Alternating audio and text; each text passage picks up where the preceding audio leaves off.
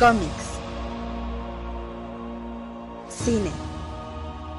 TV. Libros.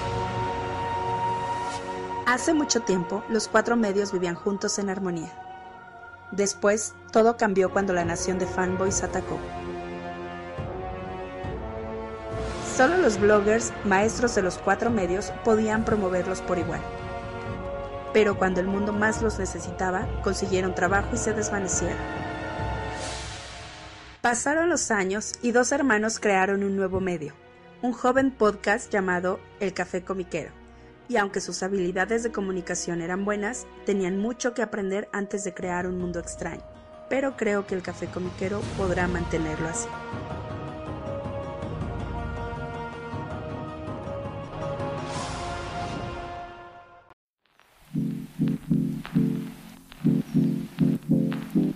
Hola, ¿qué tal? ¿Cómo están todos? Bienvenidos al nuevo episodio del Café Comiquero.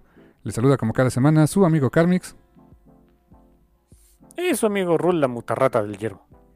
Así es, mi hermano, y les recordamos que pueden escuchar el Café Comiquero cada semana a través de las diferentes plataformas de streaming como Spotify, Apple Podcast, Google Podcast, Amazon Podcast, también en Audible, em, en iVoox y también pueden descargar el programa a través de eh, archive.org. Ahí subimos el link para que descarguen el formato MP3.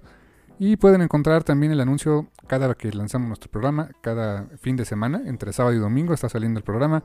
En nuestras redes sociales, en Facebook, Twitter e Instagram, como El Café Comiquero, ahí pueden encontrar el anuncio y normalmente también los links para este, escuchar o descargar el programa.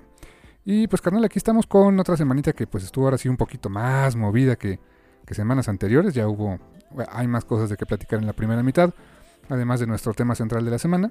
Y pues... Eh, ¿Qué onda? Me comentabas ahorita antes de entrar al aire que, pues, les fue, les, fue, les fue bastante bien a, este, a DC con el tema de Webtoons, ¿no? Sí, le digo a mi hermano de que puedo, puedo regodearme en mi crapulencia de, hey, tuve razón un día en el año y, y, voy a este, montarme en este triunfo por lo que queda del 2021. Bueno, ¿se acuerdan de la serie que salió de, de Wayne Family Adventures? Que es este, es, este de los webtoons más leídos actualmente, por, por mucho. A la gente le gustó mucho el concepto, le está divirtiendo bastante. Eh, se ve que va para, para, un buen rato este, de existir esta, esta cosa y evidentemente en algún momento pues DC estoy seguro va a sacar más series eh, con otros personajes y demás. De momento, pues eh, fue tan exitosa que vendieron los de, bueno, mm, rentaron los derechos, ya ven cómo es esto, para hacer una adaptación en acción viva. o sea, ya son, van como siete o, seis este, episodios apenas en Webtoons. Ya la gente quería ver adaptaciones. Ah, ok, ok.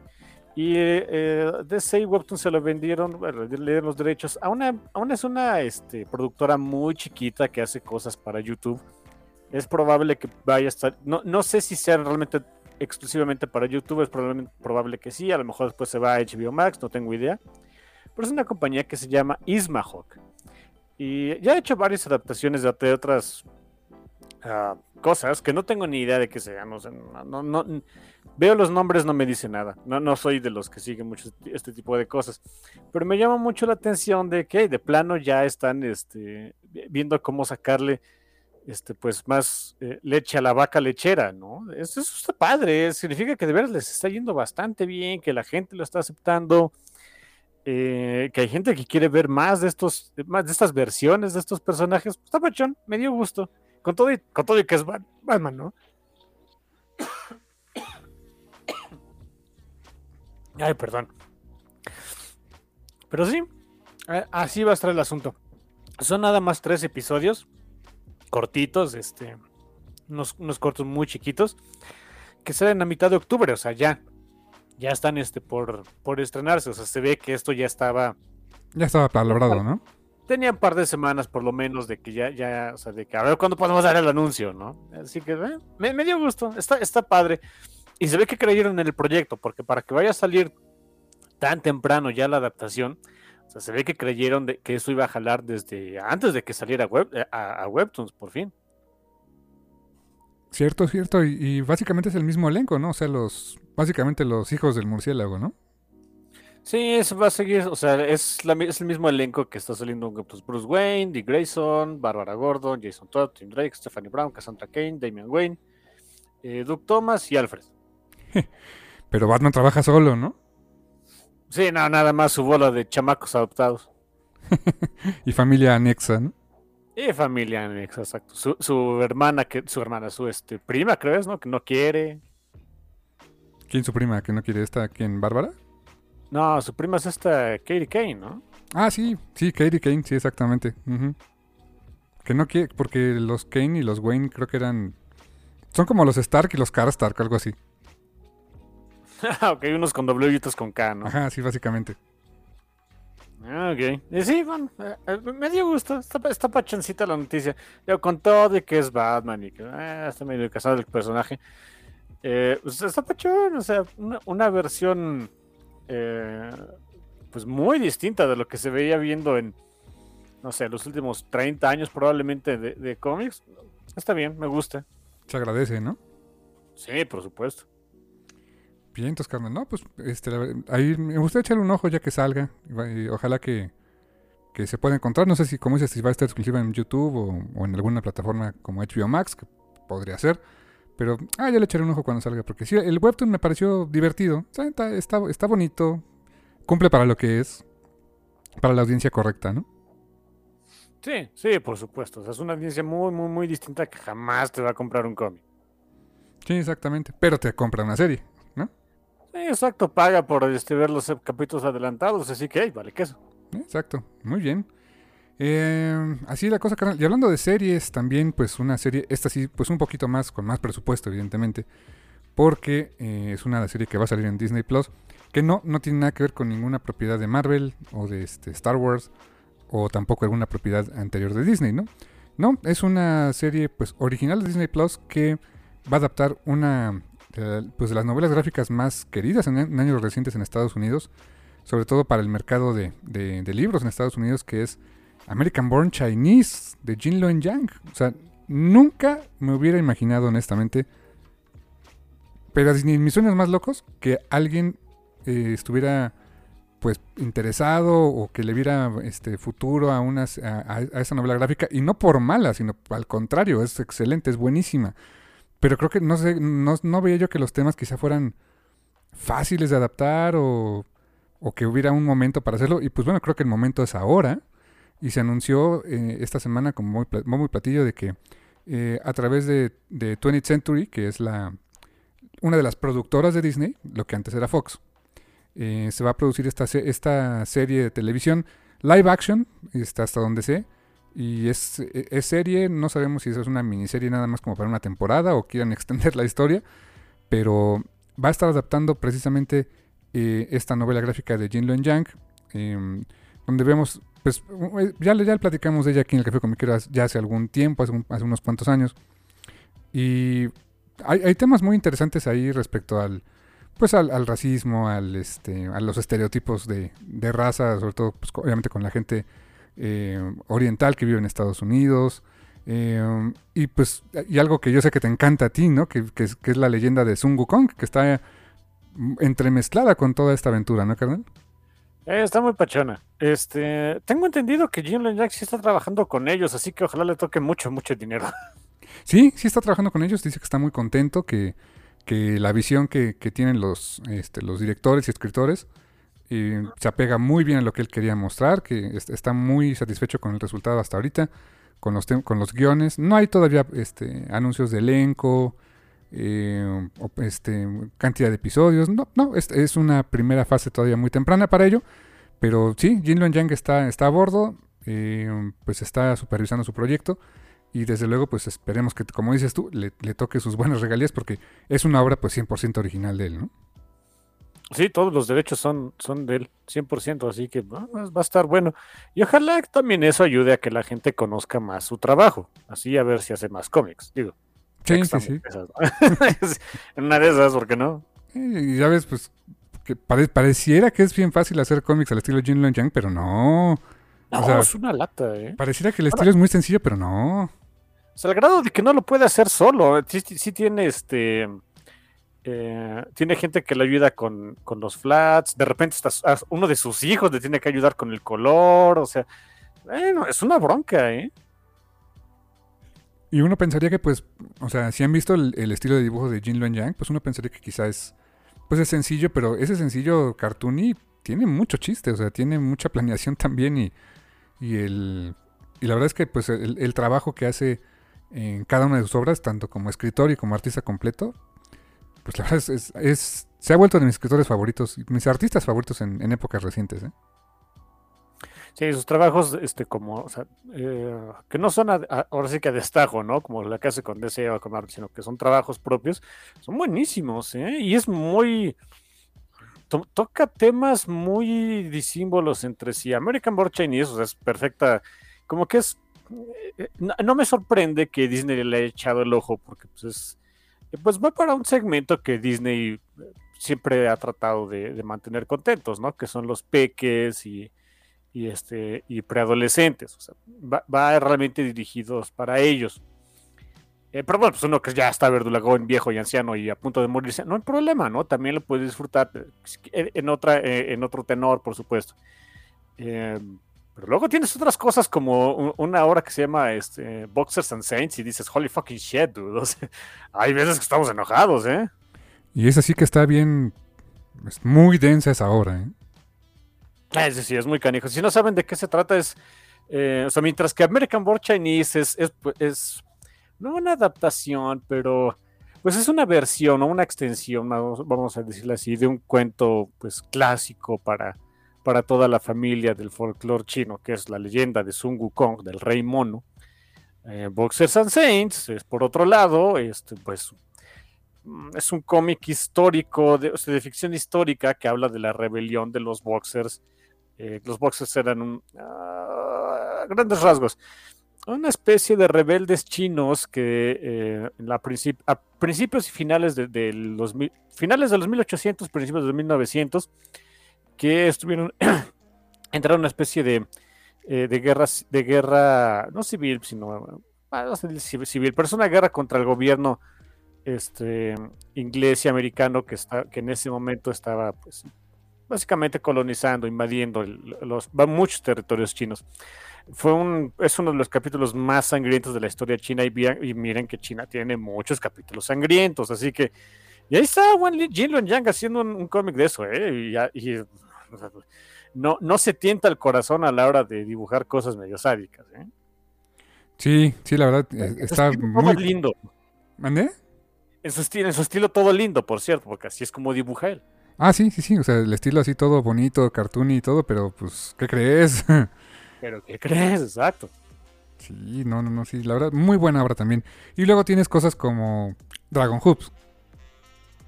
Sí, que esa es ya más bien una especie de Mm, autobiográfico, más o menos. ¿Cómo qué? Autobiográfico de en parte. Autobiográfico en parte, parte la típica historia de este eh, una historia deportiva que puedes encontrar. Bueno, a lo mejor, ¿por qué no? no? En el Disney Channel, esa, también estoy seguro que la podrían adaptar. Eh, un poco, saldría muy dramática, en fin. Eh, pero bueno, también es, es, esa es también como que para toda la familia, pero distinta, por ejemplo, a, American Born Chinese, eh, eh, se atacan otros temas, etcétera. Eh, ese es más bien un documento más histórico en realidad, o sea, está, chistoso, está chistoso, pero está muy pachón. Así es, carnal. Y, no nos olvidemos también de sus trabajos, por ejemplo, en, Avatar, Avatar de Last Airbender. O sea que, digo, eso, es suena destajo, pero se ve que pone alma y corazón el señor Yang en ese, ¿eh? Sí, si, si tienen el chance, si todavía los, si, captan el idioma y todavía los pueden encontrar, vale mucho la pena que se consigan los Library Edition de, Avatar que hizo Jin Luen Yang, porque vienen sus notas, vienen las, notas de él y de, las artistas de Gurihiru. y hay muchas cositas padres que te enteras de Jin. Eh, al respecto de, cuando le pedía cosas ahí a, a Gurihiru, de oye, y en esta página que salga tal cosa, o, o esta otra, etcétera. Eh, porque pues ahí se va dando uno cuenta pues mucho del trabajo del escritor, más cuando la idea de, Avatar es que sea como una especie de reflejo de nuestro mundo. sea, yo me acuerdo mucho, hay, hay unas notas ahí entre Gurihiro y Jinlan Yang en el tomo este de, uh, Rift. La brecha. El tercer volumen. la brecha, el tercer volumen. Donde, donde pues se tuvieron que meter a investigar pues técnicas antiguas para la fragua. Hazme el favor, ¿no? Y pues ni modo. O sea, es el tipo de cosas que tenías que enterarte para una historia de este tipo. Para la fragua que tuvieron que adaptar versión este, Firebender, ¿no? Exactamente. O sea, hay, hay mucho ahí al respecto. Está muy padre. Eh, y pues da un, un este pues un, insight más al eh, pues a cómo trabaja un, escritor como Jin Yang, que ya es escritor este 100%, cuando estaba escribiendo todavía Avatar era era, pues part-time, eh, era en realidad su profesión era ser este maestro, maestro de computación, por cierto. Que, que de ahí también serán unos libros de él, ¿no? Secret Coders, ¿no? Que es, van más en ese más, en tono educativo, ¿no? Sí, son libros, son cómics eh, este, didácticos, 100% didácticos. Pero, pero qué bueno, ahora sí ya es full time, se dedica a escribir y pues a dibujar de vez en cuando. Y fíjate que estaba, ahorita que mencionaste Avatar, estaba pensando qué, obra se ha, se ha, traducido al español aquí en México de Jin Yang. Y hasta hace poco creo que la única obra que se había traducido era precisamente Avatar y la traduje yo, jajaja. Pero este, no, resulta que ya hace poquito se lanzó otro cómic eh, que hizo para Marvel, que es este Shang-Chi. Una miniserie de Shang-Chi que hizo para Marvel. Obviamente, pues Marvel, Smash se sube al, tren de la y el aguacate y publicó este, esa miniserie en un solo tomo. En un formato económico de 154 pesos, todavía lo pueden encontrar. Eh, pero creo que son las únicas dos obras de, este, firmadas por Jin Luan Yang que hay en español de México. Ojalá que, esta serie de TV, por ejemplo, pues dé para que haya no sé si alguien, no sé, llámese Panini, Camite o el propio Smash se aventaron a traer este, American Born Chinese, la novela gráfica en español, o, la traigan de España, no sé. Pero que la vuelvan a editar porque ahorita la, versión en inglés está carísima, no hay, está agotada. ¿eh? La de American Born Chinese, sí, claro. Eh, pero no se preocupen, este, va a haber más. Sí, la única edición que encontré ahorita, sí, la única edición que encontré ahorita que está más o menos, o sea, comprable, es una edición que cuesta 627 pesos en Amazon, pero es en, encuadernación de biblioteca. Que antes yo decía, ¿y eso qué era, no? Ya, ya supe. O sea, básicamente es, un, es un pasta blanda, es un TPB que lo, lo, este, lo, le, ponen tapas duras y le ponen el mismo diseño y acabado y todo. Pero que está pensado precisamente este, eh, con la durabilidad para que lo puedas llevar y traer de una biblioteca. O sea, lo puedas prestar, lo pueda, se lo pueda llevar un chavito, lo regrese y, no regresa tan maltratado. Por, este, por eso le ponen esa pasta dura, pues lo encarece un poco, ¿no? O sea, sí es una edición oficial de, la editorial, pero, pues, pero vaya, o sea, al final es, es una edición limitada porque está pensada, pensada como encuadernación para biblioteca. Es la única que está relativamente comprable ahorita si les interesa conseguirla ya, pero si no, como dice mi hermano, aguántense tantito, seguramente va a haber una reedición. Sí, que bueno, es que ahí está este el error, mi hermano. acercarse a Amazon para este tipo de cosas. Acuérdate que Amazon utiliza precios, este, ¿cómo le dicen? Precios dinámicos o precios flexibles. Una tontería de esas. En otras palabras, es este, cuando está escaso te cobramos más y no puedes decir nada. Este, si, si de veras la quieren, este, por alguna razón, o sea, no quieren esperarse y hacerle el cuento y demás, lo que sea, que no, no, yo no entendería e, esa, este, actitud, pero bueno, cada quien, no es mi bronca. Eh, acérquense a Barnes Noble, está en 12 dólares. Ah, bastante bien. Más el envío, obviamente. Más el envío, que son otros 12, me parece, porque es envío internacional. O siempre está la versión eh, electrónica, ¿no? Si la quieren leer. No sé si esa acompaña, porque esta, esta es una, fue una editorial chistosa, no sé si esté en Supongo que a lo mejor. Deja ver cómo, cómo se llama su, su, editor, su compañía editorial. Dame un segundo.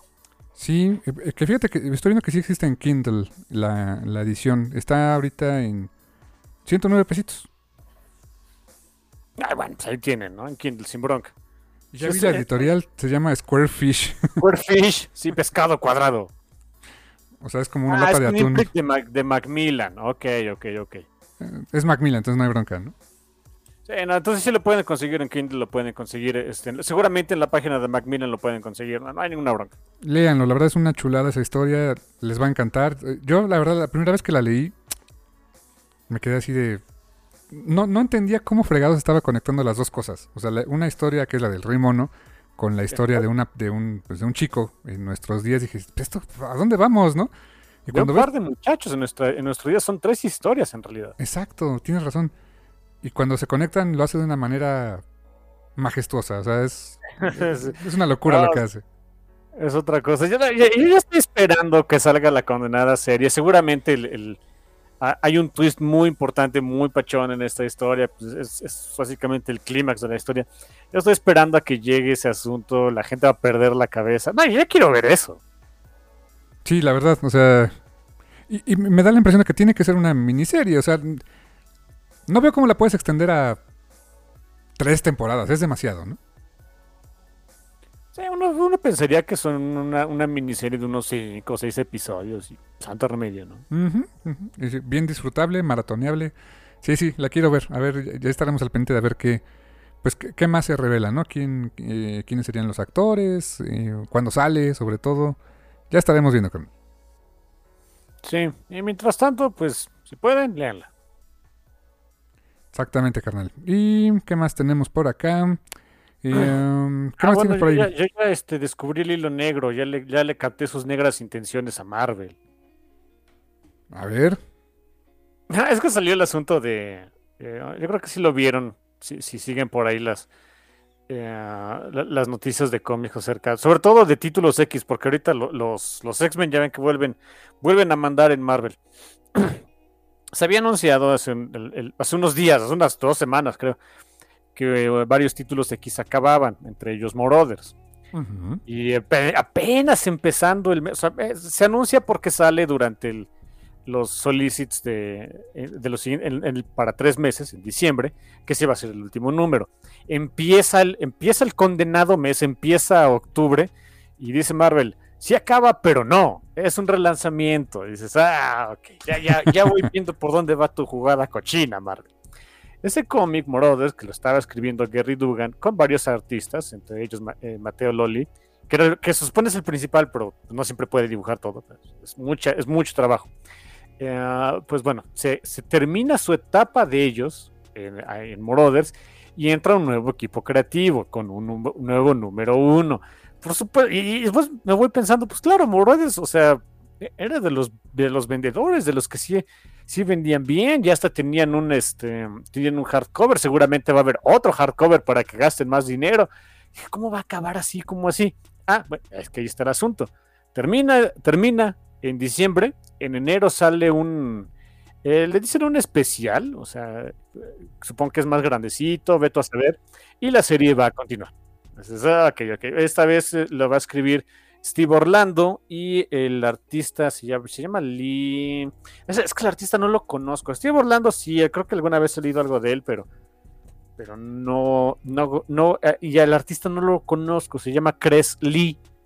¿Crees, Lee? Ah, No lo ubico, ¿eh? no, yo tampoco. Y, y la, la verdad es que como no es mm, el, tu- tuve poquito rato para andarlo. O sea, sí busqué como que cosas de él. Pues tiene ahí un, un- una este. Ah, pues tiene ahí su cuenta en Twitter, pero no veo co- como que haya hecho mucho. Seguramente no está muy activo el señor, lo que está bien, no pasa nada, ¿no? Pero, ha estado bien poder ver algo de su trabajo. Pero bueno, da, da- gusto que vaya a seguir. Y ahí va la predicción ratonil, que pues, predicción mangos, ¿no? Es, es lo que Marvel suele hacer. Hay otros títulos que van a, otros títulos X que también acaban en diciembre.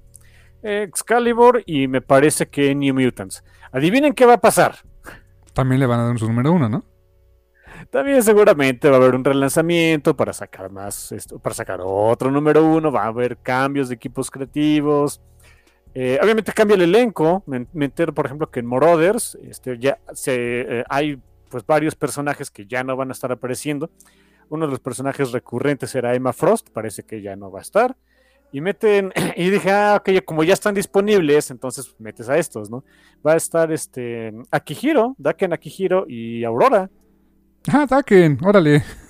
qué, cool. Eh, eh, eh, ellos, Dake, bueno, Akihiro y Aurora estaban en este, X Factor, acaba X Factor, pues órale, a ver, entrale al quite.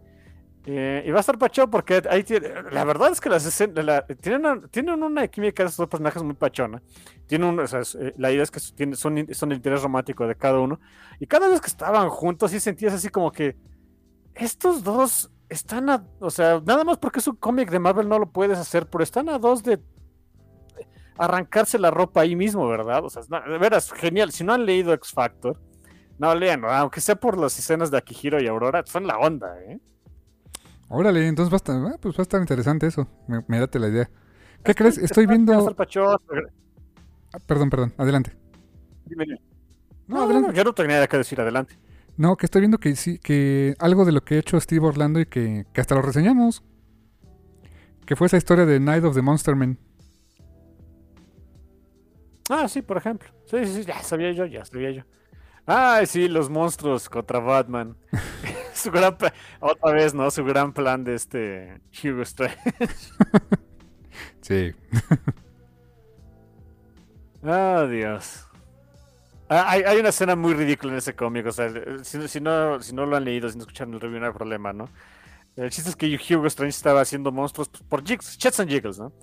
Y, y, eh, como que, y la gran confrontación entre Batman y, y Strange es que, eh, pues, ya saben, ¿no? La típica escena toda dramática, como que así en, una en, en la punta de una torre y un edificio y demás. Y está el infeliz Hugo Strange sentado ahí en un, este, e- e- en un trono hecho de libros y no sé qué, así como que, ah, ok. ¿Qui- ¿Quién te ayudó para hacer tu trono de libros? dude? ¿De dónde te los robaste? ¿Qué ibas a hacer con ellos? En fin. Sí, no, bastante sui generis su plan. Ya imagino ahí el Pats así de, ay Dios mío, que me metí, ¿no? Sí, ah, Strange, ¿por qué no acabamos esto por las buenas? Estoy cansado. Ya me quiero ir a Este, dormir. Ya me quiero ir a dormir. Te- te- te- tengo que cuidar a siete hijos. Duda, échame la mano. Throw me a bone here, ¿no? Eso sí. Ah, como sea, está, está, pa- está, está dos dos. No, no es tan mala la historia. Pero sí, sí, sí, va. Eh, se, anuncia ya el relanzamiento de Marauders. Estoy seguro que, que otras eh, series de títulos X que dicen que iban a acabar, no van a acabar. Estarían, este, estaríamos hablando de un relanzamiento. Eh, ojalá, eso sí, en el caso de, de New Mutants, porque ya me valió que eso, ya me salté como del número del 8 al 15 dije, "Eh, me entero en resúmenes. Y empecé a leer lo, el, último arco que ha estado escribiendo eh, Vita Ayala, el mismo artista, Rod Rice. Y, holy shit, eso es, eso es un arco, ¿eh? Hombre, ojalá en, en- su caso no cambien de equipo creativo. Me gustaría que Vita Ayala siguiera escribiendo a, a- a esa bola de chamacos perniciosos, inadaptados de los New Mutants, más los New New Mutants, porque si están los New Mutants viejitos, los de, por ejemplo, los de Sankiewicz y demás, Iliana y Rain y no sé qué, y otros New Mutants muy pachones, ¿no? Entre ellos Gaby Kinney, este, Anole, etcétera. Así que, no sé, es una gran serie. Ojalá es esa en particular no cambie el equipo creativo. Son los New Mutants y los Not So New Mutants, ¿no? Not- y, y los Old New Mutants. no, bueno. pues ojalá que no cambie. Y este. Todo, todo esto es un que es la. relanzamiento para. Ujú. Sí, perdón, que solo sea un relanzamiento para que pues, otra vez haya ventas y lo que sea. Pero sí, que no cambie el equipo creativo. Que entiendo que esto es una era, ya en la era post-Hickman, ¿no? Sí, exacto. Em, lo, lo cual no sé, no sé cómo lo consideres, pero pues le quita un poquito de impacto a esa cosa que está saliendo de infierno. Pues sí, porque va a seguir la cosa de alguna manera, ¿no? O sea, sabes que Krakoa no se, no se acaba. La, la idea es que ahí acabara. Ahí acabara la era de Krakoa y no sé qué y bla, bla, bla. Pero pues como los X-Men siguen dando dinero al ratón, pues Marvel dijo, no, no, mejor, mejor le seguimos. Vete, si quieres vete Hitman, pero, pero le seguimos. Puedes, puedes salir del culto, nos seguimos nosotros con el culto de Krakoa, ¿no? Sí, mala onda. Así que, pues sí, eh, eh, no sé. Siento que le quita un poquito de impacto, pero bueno, supongo que es como que un... eh, en, en vez de un final, sería más bien un reset. Podría, podría ser. Fíjate, me, me estaba poniendo a pensar que, que a Hickman lo dejaron hacer cosas que yo creo que a Grant Morrison en su momento no le iban a dejar, ¿verdad? Ah, sí, por uf, mucho, ¿eh? Muchísimo de eso. Pues sí, porque como, pues me- poniéndonos en contexto, pues los X-Men de Morrison salieron en la época en que los X-Men estaban en cine y eran. Y, rif- y rifaban y toda la onda, todos los querían ver en el cine, ¿no? Sí, y la idea es que pudieras leer esos cómics sin, te- sin tener tanto bagaje este, con los de- anterior de los X-Men, o sea, que te pudiera ir explicando de qué trataba y, y demás. La verdad es que lo de Hickman es lo menos este, New Reader Friendly que he leído en X-Men en muchísimos años, ¿eh? Sí, y, y comparto, o sea, digo yo que tengo muchos años leyendo los X-Men, pero hay muchas cosas que son como de. Pues, ¿qué te gusta? Como de. Los New X-Men, New, New, los eh, New X-Men Academy X, para acá, que dije, ah, ¿esto cómo era? O sea, hay mucho, mucho, mucho lore ya y cosas que yo sentía que eran, no, no habían pasado hace mucho. Pues sí, ya pasó lo de Utopía cuando tuvieron su primer intento de tener su islita, cuando estaban en San Francisco, eh, cuando se dividió la escuela. Sí, suena a capítulo de Los Simpson, pero cuando los atacan los vampiros. Sí, es cierto. Cuando- lo de Messiah hay- hay- hay- Complex. Le hace vampiro ahí. Cuando lo de Messiah Complex, lo de Hope, que ya no me acordaba de ella. ¡Ah, qué mala onda! Honestamente no me acordaba que existía. O sea, no, no sé si sepas, pero Hope incluso tuvo su serie, Generation Hope. No supe. Generation Hope, órale. Sí, sí, sí. e- Ella se, se dedicó a em, lo que trataban de hacer los X-Men en un principio, o decían que en un principio, ¿no? Encontrar mutantes que apenas estuvieran este, manifestando sus habilidades y ayudarlos. La regaba cada rato la pobre de Hope, pero bueno. Sí, porque ella fue la como que desató el, el, el kickstart de, de que hubieran nuevamente mutantes, ¿no? Sí. Y, pero como que iba, o sea, pero eh, como que iba, era se- el momento en el que ella nació, como que bueno, ya hay otra vez mutantes, pero de a poquito. Y ya en Marvel se cansaron de eso, sacaron lo de Avengers vs X-Men y ah, la Fuerza Phoenix hizo que otra vez hubiera mutantes. ¡Yay! No los de antes, pero nuevos, ¿no? Pero nuevos, nuevos mutantes. Y Y- no son los New Mutants, son otros. No, sí, hay, hay mucho bagaje que entenderle para, para disfrutarlo. Digo, lo puedes disfrutar, lo puedes leer, pero entenderle así bien, bien y, y como que cachar más cosas, sí requieres varias lecturas, ¿no? Sí, requieres un ratito por lo menos meterte a leer resúmenes, como yo le he hecho, porque los cómics están caros. Así que sí, sí, métete a leer resúmenes y santo remedio. Ya si te interesan, después o sea, los consigues de a poquito, no pasa nada. Sí, sí, sí. Así las cosas con los, con los X-Men. Siguen dando de qué hablar, afortunadamente. Sí, yo creo que así va a seguir por un rato, por lo menos hasta que siga, hasta que, este, mientras sigan siendo rentables.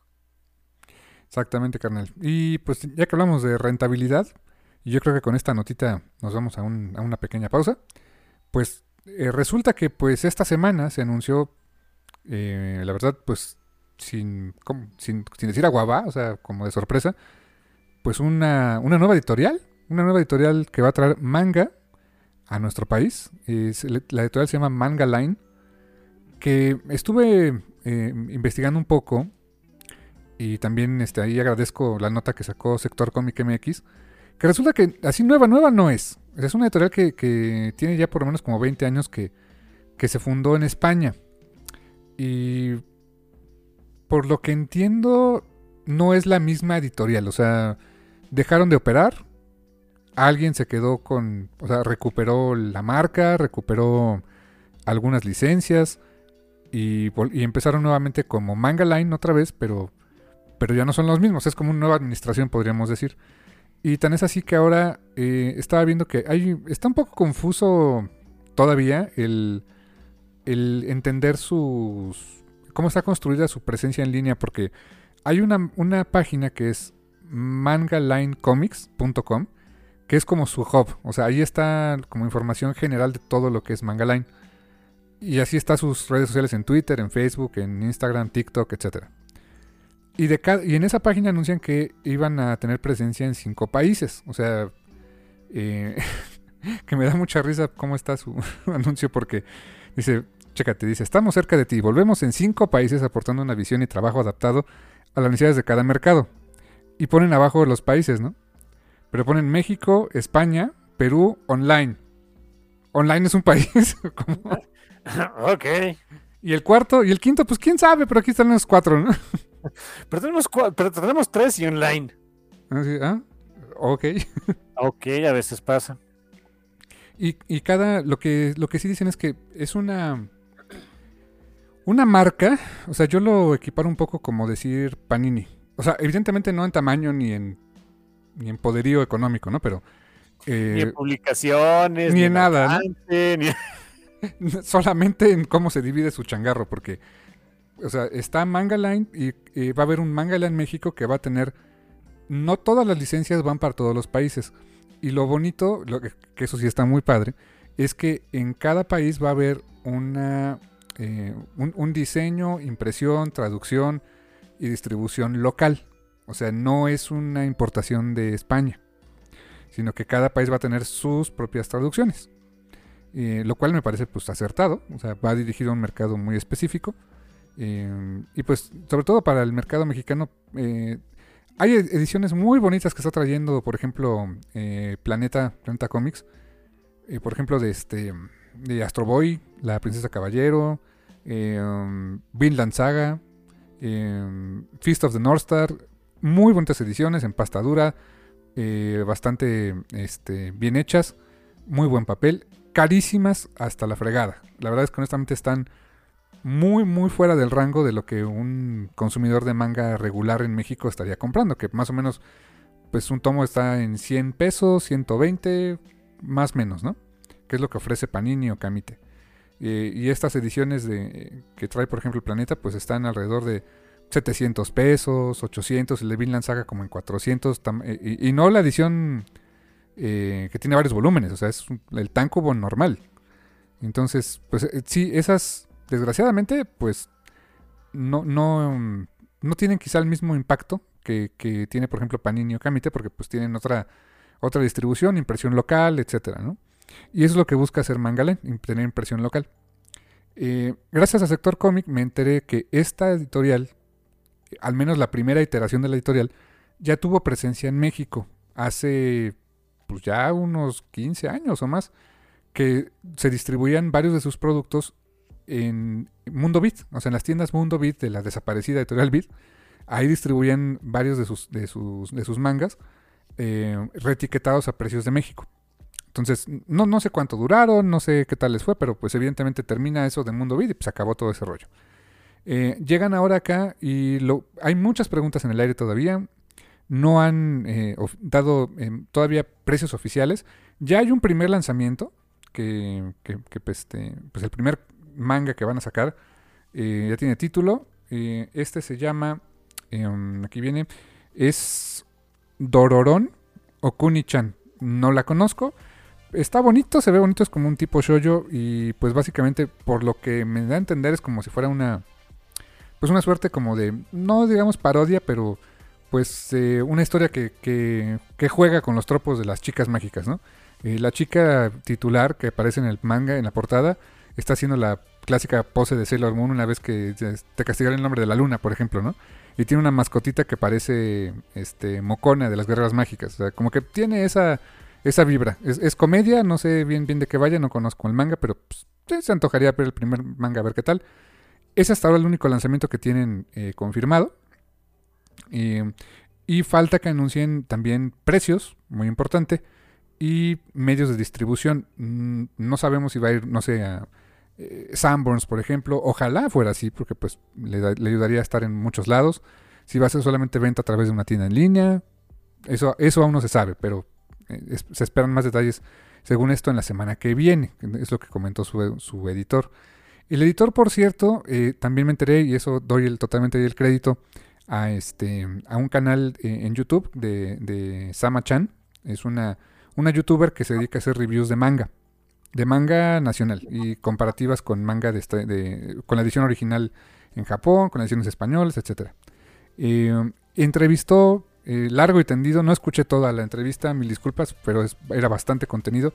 Entrevistó al, pues, editor, coordinador editorial del proyecto, se llama Miguel, no, no recuerdo el apellido ahorita, pero me estaban comentando que él era traductor en Panini, traductor de manga en Panini.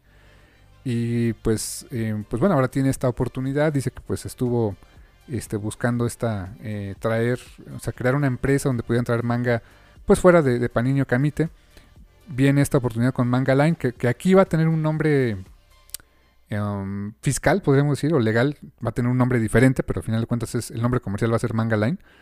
Eh, y esa empresa es la que le va a hacer el trabajo editorial a Manga Line. Un poquito como Caligrama se lo hace a Panini.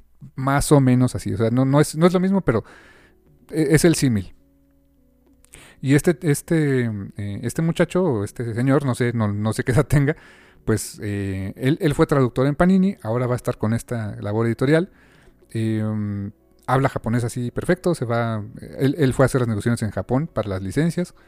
Y, um, se ve que conoce la chamba, que conoce el medio, y pues ojalá que, que, que su experiencia pues aporte para que esta, eh, esta aventura editorial pues sea un éxito para, para, esta, eh, para esta empresa. Y pues la verdad yo sí celebro que haya más competencia, que haya más publicaciones en México, que, que haya más, más oferta. Ojalá que sea una, eh, un, sean productos fáciles de conseguir, que, que, que también la misma persona que hoy se para en un Sanborns y agarra un manga de Panini, un manga de Kamite, puede agarrar uno de Manga Line y, y, este, y esté disponible para todos. ¿no? Ojalá sea así, quién sabe cómo sea su modelo de negocios. Pero pues sí, yo la verdad sí celebro que haya más competencia, eso siempre va a ser bueno para, el, para el mercado y pues, pues enhorabuena y ojalá que les vaya muy muy bien, carnal. Sí, y ojalá que compitan pachón, o sea, con precios competitivos, títulos que le guste a la gente, este, ediciones que se puedan leer, no como las que sacaba Smash. No es mala onda, pero esas cosas parecían esos libros viejitos que salían, no me acuerdo cómo se llamaban, pero que, que, que, eran, que era imposible, o sea, los tratabas de abrir bien y se rompían. no tan duros que se rompían. Y, y, que era terrible, porque en un manga como Alita que había mucho splash page, ¿te acuerdas? Uy, sí, no, leías como que dos tercios realmente de la, de, del splash page, si bien te iba, ¿no? Así que sí, ojalá, ojalá que traigan cosas pachonas y que, y, que empiece a jalar, porque hay que ser sinceros, necesitamos más competencia aquí, así de simple. Sí, sí, sí. Eh, te digo, el único título programado hasta ahorita es ese de Dororo no Kuni-chan, pero en la página de Manga Line, la página madre, digamos, de todas sus, este, sus filiales, hay varias imágenes de licencias que ya tienen para otros países que pues, pueden o no llegar a México, entre ellas eh, Hamtaro, que es, eh, eh, lo conocí por un anime, estaba chistosito, era un hámster pachón, estaba bonito. Otro que se llama Crayon Shin-chan, que es un manga de comedia que la verdad es muy, muy famoso en Japón, o sea, le, ha ido muy bien. Un manga de Kamen Rider, este, se enfocan, por lo que entiendo mucho ahorita, en, este, en comedia, en shoujo. Eh, de shonen, por ahí hay uno que se llama Tokyo... ahorita te digo el nombre, se ve... Pues, o sea, se ve eso así de... Somos pura acción nosotros, este... Hay un... Va a haber otro que se llama... Este... My... ¿Qué? Ay, no, no, no, algo de como de um, My Iris in the Soul of My Feet o algo así. Está medio pacheco el asunto. Pero el otro que te comento, uh, a ver, porque es un carrusel, se está tardando un montón. Ah, aquí viene. Se llama Tokyo Zero. Ese es como un manga de manga este shonen, es el por lo pronto el único shonen que veo que está por aquí, pero pues bueno, o sea, poco a poco van a estar trayendo licencias y pues a, a seguirle a ver qué, qué es lo que tienen que ofrecer para el mercado mexicano, carnal. Pues sí, ya ah, estaremos viendo. Así es, mi hermano. Pues eh, yo creo que con esto nos vamos a una pequeña pausita, ¿te parece? Sí, claro, vamos a darle un medio tiempo a esto. Muy bien. ¿Alguna recomendación musical de esta semana, carnal?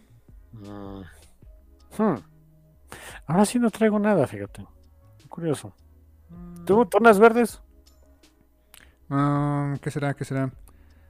Eh, pues sí, bueno, ¿por qué no? Vamos a recomendar algo pues ya vintage, porque este año se cumplieron ya prácticamente 30 años de este disco que, pues sí, siendo muy honestos, pues sí, sí revolucionó mucho la música para mi generación, honestamente, eh, que fue el este, Nevermind de Nirvana. Salió ya hace 30 años, hace poquito, hace como unas 2-3 semanas fue su aniversario. Y pues de ahí hay grandes rolas, grandes clásicos de Nirvana. Eh, pues yo les recomendaría que le echen un ojito, eh, una escuchada, por ejemplo, a In Bloom, que es una muy buena rola de Nirvana, y este disfruten el disco completo, es un... La verdad, para, para mi generación fue un, un parteaguas del, de la, de la, del rock y de la música que a la posta sería el crunch. Este, la verdad, sí, muy, eh, sigue siendo un muy buen disco, sostiene bastante bien. Escuchen a Nirvana aquí en este, nuestra pequeña pausa en el Café Comiquero y regresamos en un momento.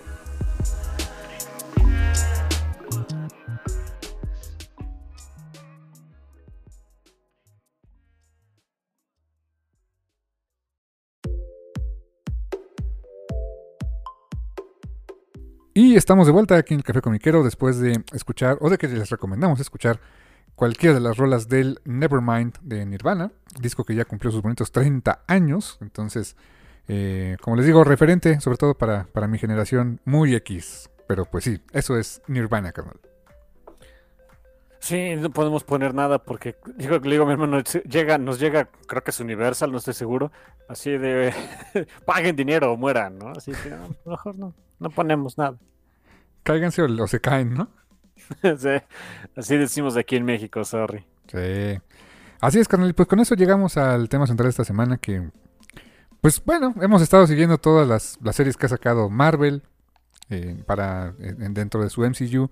En, porque de repente no tenemos otra cosa que hacer. no tenemos otra cosa de que hablar, así que pues... Eh. A veces sirve para, para rellenar la semana. Y pues eh, nos tocó la que pues es la cuarta serie, cuarta serie de televisión de, de Marvel Studios. Esta en formato animado, que es la serie de What If. ¿Qué pasaría si? ¿O qué tal si?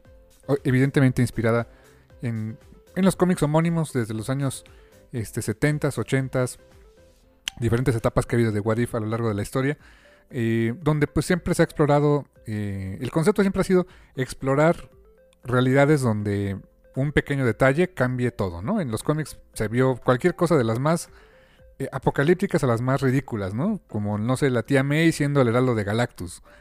Sí pasó. O este... Ghost Rider siendo el profesor Javier. También pasó o por ejemplo, ¿qué pasaría si los Cuatro Fantásticos tuvieran todos los mismos poderes? El primer número históricamente fue ¿qué hubiera pasado si Spider-Man se hubieran ido los Cuatro Fantásticos? Que es referencia a la Amazing Spider-Man número uno, donde les fue a pedir chamba y lo mandaron al demonio. Y en este no, si le dan chamba. Sí. Pobre Spidey. Que me encanta el Richards de, no, somos una fundación benéfica y pues no pagamos sueldos. Ay, ¿de qué te mantienes? ¿Sabes qué me hubiera gustado decir? Somos una fundación benéfica y no pagamos sueldos. Ah, muchas gracias, adiós. gracias, voy a reportar con el IRS, adiós. Sí, Peter, en el momento en el que le dicen aquí no hay dinero, ya, ya, ni está Peter, ¿no? Ay, ya se fue. Eso es cuando más le suena el sentido arácnido. Ah, my Spider Money Sense Stingling, vámonos, ¿no? Vámonos de aquí, sí, sí, sí. Pero bueno, eso es el cómic de What If muchos años estuvo en publicación, en etapas, eh, se, detuvo alguna vez, se relanzó. Eh, um, hubo por ahí incluso un... De las últimas etapas de What If, que recuerdo que fue, fueron, fue algo ya cortito, hubo uno, uno, que me acuerdo mucho de ti porque no sé si lo tengas, no sé si lo hayas leído, pero es qué hubiera pasado si los Runaways se hubieran convertido en los Young Avengers. Sí, la bronca con esa, con esa historia es que está dividida como en cuatro What Ifs, nada más tengo el primero. ¿Está dividido en cuatro What Ifs? Sí, porque es el, es el eh, uno salió en este What If, eh, X-Men no sé qué, luego fue un, un, What If de los Cuatro Fantásticos, luego fue otro What If de no me acuerdo qué rayos, y es como que una mini historia, o, sea, que está, o sea, que está al final de, de, esos, de esos números unitarios, y tienes que conseguirlos todos, yo así de, me lleva la... No tengo uno, el primero creo. Pero ¿qué pasa? O sea, ¿realmente los Runaways se vuelven, o sea, toman el lugar de los Young Avengers? Sí, 100%. Y los entrena este Iron Lad. A Molly, Nico, este, Carolina. Toman sus este, identidades de, de, este, eh, de superhéroes y, sí la arman. Hasta eso sí la arman. Sus identidades que había, se habían puesto, Lucy in the Sky, este... In the Sky, Sister Grimm, Bruiser, Talkback, etcétera. Sí, sí. Sister Grimm, me encanta el nombre de Nico. Sister Grimm es la... no podía ser más hot. O sea, de veras, este, ese diálogo que tienen ahí eh, en la serie más reciente de Could you be a sadder god? De veras, Nico no puede, ¿eh? no, si de veras, como dicen, ¿no? Este, she was a god, she shot bats, ¿no? es lo único, de, veras, o sea, ¿qué es lo único que le falta para ser más god? o sea, hacer cosplay de Death, no sé. No, no, no, tendría que ser ya algo al estilo Mary Shelley. eso de que, por ejemplo, pierde su virginidad en la tumba de su madre, ¿no? Ándale, o no sé, este, redactar su diario con un quill y tinta, eh, este, en la en la pálida noche, no sé qué, algo así, ¿no? No, no, no, guardas el corazón calcificado de tu amante por toda la eternidad como un recuerdo de, en, tu mesa de, en tu mesa de, la cama. Creo que me estás describiendo una canción de Nightwish. No, no, no, eso es lo que hacía Mary Shelley. Por eso te digo que, que es, es parte de la inspiración de una canción de Nightwish. Ah, ok. Santo Dios. Así de gótica es. Así de corto. Pero bueno, regresando al punto de What If, eh, de la serie. De la serie de TV, pues nos presenta también la misma idea. Eh, y al igual que en el cómic, pues tenemos un host. Muy en la onda de pues clásicos cómics de Creepy o Eerie, donde tenemos un host que nos cuenta, eh, nos pone el contexto para eh, desarrollar la historia. Acá, pues, el quien decide utilizar en Marvel pues, es Watu. Watu, el Watcher. Que, este, que antes pensábamos que era un Watcher. Después sabemos que hay muchos Watchers, ¿no? Pero pues sí, Watu es quien, este, quien es nuestro guía, como dice todos los intros de cada episodio, es nuestro guía en, esta, en este multiverso. Eh, interpretado por Jeffrey Wright, él es quien hace la voz de Watu en todos los episodios. Eh, técnicamente el narrador de cada episodio. Eh, y algo que a mucha gente le decepcionó de esta serie es que se enfocó, eh, aunque es un what if, aunque son universos alternos, se enfocó en presentar universos alternos vinculados, relacionados, derivados de las películas de Marvel, no de los cómics. O sea, por ahí leí muchas opiniones de, oye, pues ¿por qué no aprovecharon aquí de meter a los X-Men o al profesor Javier o a los Cuatro Fantásticos o a Namor o así? Pues no, no era la misión, o sea, la misión de este de esta serie era pues jugar con con la mitología que crearon a lo largo de de pues, ¿qué? 20 películas, no ya no sé ni cuántas son del universo Marvel fílmico y sobre eso construir su pues este su su what if, eh, sus, universos alternos. Esa era la misión, realmente. No, el alcance no era irse hacia otro tipo de universos que pues sabemos que pueden estar ahí, o sea, son infinitas posibilidades. Y que se- seguramente se irán desbloqueando a medida que las propiedades como Daredevil, este, los X-Men, etcétera, lleguen al MCU y se junten con toda la banda. Pero por lo pronto, pues no era así. Y sí supe de mucha gente que se decepcionó mucho por eso, la verdad. O sea, mira, sí los entiendo. Em, yo no quiero decir que la serie me decepcionó, pero eh, para hacer un What If, como que sí les faltó más lo que era, ¿no? Sí, de repente sí, como que. Sí se atrevieron a más cosas, pero en otras es de. ni, ni siquiera tienes el. el, este. la restricción de que va a salir muy caro hacer esta escenografía, ¿no? Es animación. Y no digo que sea barato y fácil hacerlo, pero no es lo mismo que te gastes en hacer animación que te gastes en hacer sets, props, este. eh, no sé, este. producción en vivo, etcétera, ¿no? Puede ser cosas mucho más locas y pues sí, o sea, se quedaron. Dice, di- dirían por ahí, they played it safe, ¿no? O sea, jugaron a la segura, ¿no? Exacto, se fueron a la segura. Y, o sea, no es- está bien, no está mal, ni mucho menos, pero.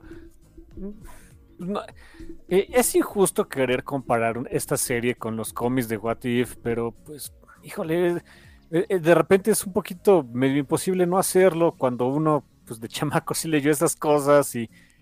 pues, Sí, hicieron historias de repente muy ridículas si quieren, pero pues para eso era, ¿no? A veces incluso para reírse y demás. Y yo como que se fueron demasiado a la segura. No está mal, entiendo que está hecha más bien para las personas, o sea, para, para no hacerles ruido a las personas que son fans de las películas. Está bien, I get it, pero eso no es para mí. Sí, y más porque yo sí esperaba un poco el hecho de que como hacer una animación tomaran más riesgos de meter otro tipo de personajes, aunque no fueran o sea, sí que siguieran sus historias del MCU si quieres, pero que ah, no sé, de repente por ahí apareciera la mención a un tal edificio Baxter o qué sé yo, algo así, ¿no? Este, pero pues no, o sea, se fueron muy muy a la segura en ese sentido.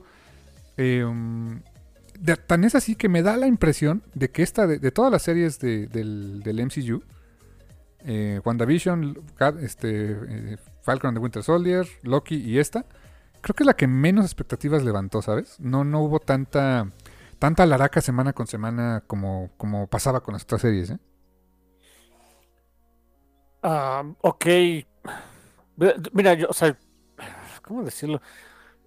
O sea, sí, sí noté que no había tanto, tanto al respecto, pero en realidad es porque también yo no le estoy poniendo mucha atención en general a la serie. O sea, eh, pensé que era simplemente como que el, sesgo del observador, ¿no? De, ok, no le estoy poniendo atención, entonces en mi mundo parece que no le están poniendo atención. Me, llamó la atención este comentario que hiciste, o sea, no nada más fui yo, ok. Sí, o sea, incluso los que seguíamos la serie semana con semana, pues eh, Yo tengo mis termómetros, honestamente. De repente veo los feeds, por ejemplo, de, no sé, en Twitter, en Facebook, en Newsarama, o sea, o sea, la cantidad de cosas de las que se hablan, hasta los memes que llegan a salir. Eran muy pocos, ¿eh? Muy pocos realmente los, los que desataban esa creatividad. Muy diferente de, la cantidad de comentarios, eh, memes, este, trenes del mami y el aguacate que salieron con, no sé, WandaVision, por ejemplo, ¿no? O, con Falcon. No, hubo tanta cosa así. Y creo que, creo que para mucha gente el hecho de que fuera una producción animada, mm, pues reduce tu audiencia. Es, es bien curioso, pero sí me da la impresión de que de repente los proyectos animados, aunque sepas que están vinculados a... o te, te, te, restregan en la cara que están vinculados con las películas que estás viendo o las series, pues se ven como un commodity, como algo que pues está bonito, pero pues no, no me interesa verlo. Eh, mi impresión incluso es que todavía hay mucho ese sesgo de, pues es caricaturas para niños, ¿no? Necesariamente. Entonces, pues, para muchos adultos quizá digan, pues como para qué la veo. No sé, eh, creo que no, creo que no tiene la misma la misma recepción. Me da, me da esa impresión, fíjate. A lo mejor, a lo mejor también es eso. puede ser. De, verdad, no, no, no me lo explico, no, no me voy a poner a analizarlo, me da flojera, pero pues sí, puede ser, ¿eh? que, siga habiendo, como dices, ese sesgo que de repente tiene pues el, el, el, espectador promedio estadounidense, que es para quien va esa, esa serie, ¿no? Con todo y que en, la, en todos los capítulos, la mayoría de las voces, no todas, eran las voces originales de, este Nick Fury, bueno, este Samuel L. Jackson, Mark Ruffalo, eh, no sé, Michael B. Jordan. O sea, sí eran sus voces. Eh, no todas. Por ejemplo, Robert Downey Jr. no participó. Yo creo que era carísimo meterlo a hacer doblaje, pero no, no participó en ninguna, a pesar de que Iron Man sale en varios episodios y en muchos se muere, ¿no? Sí. Eh, no, no, no sé cómo explicarlo, pero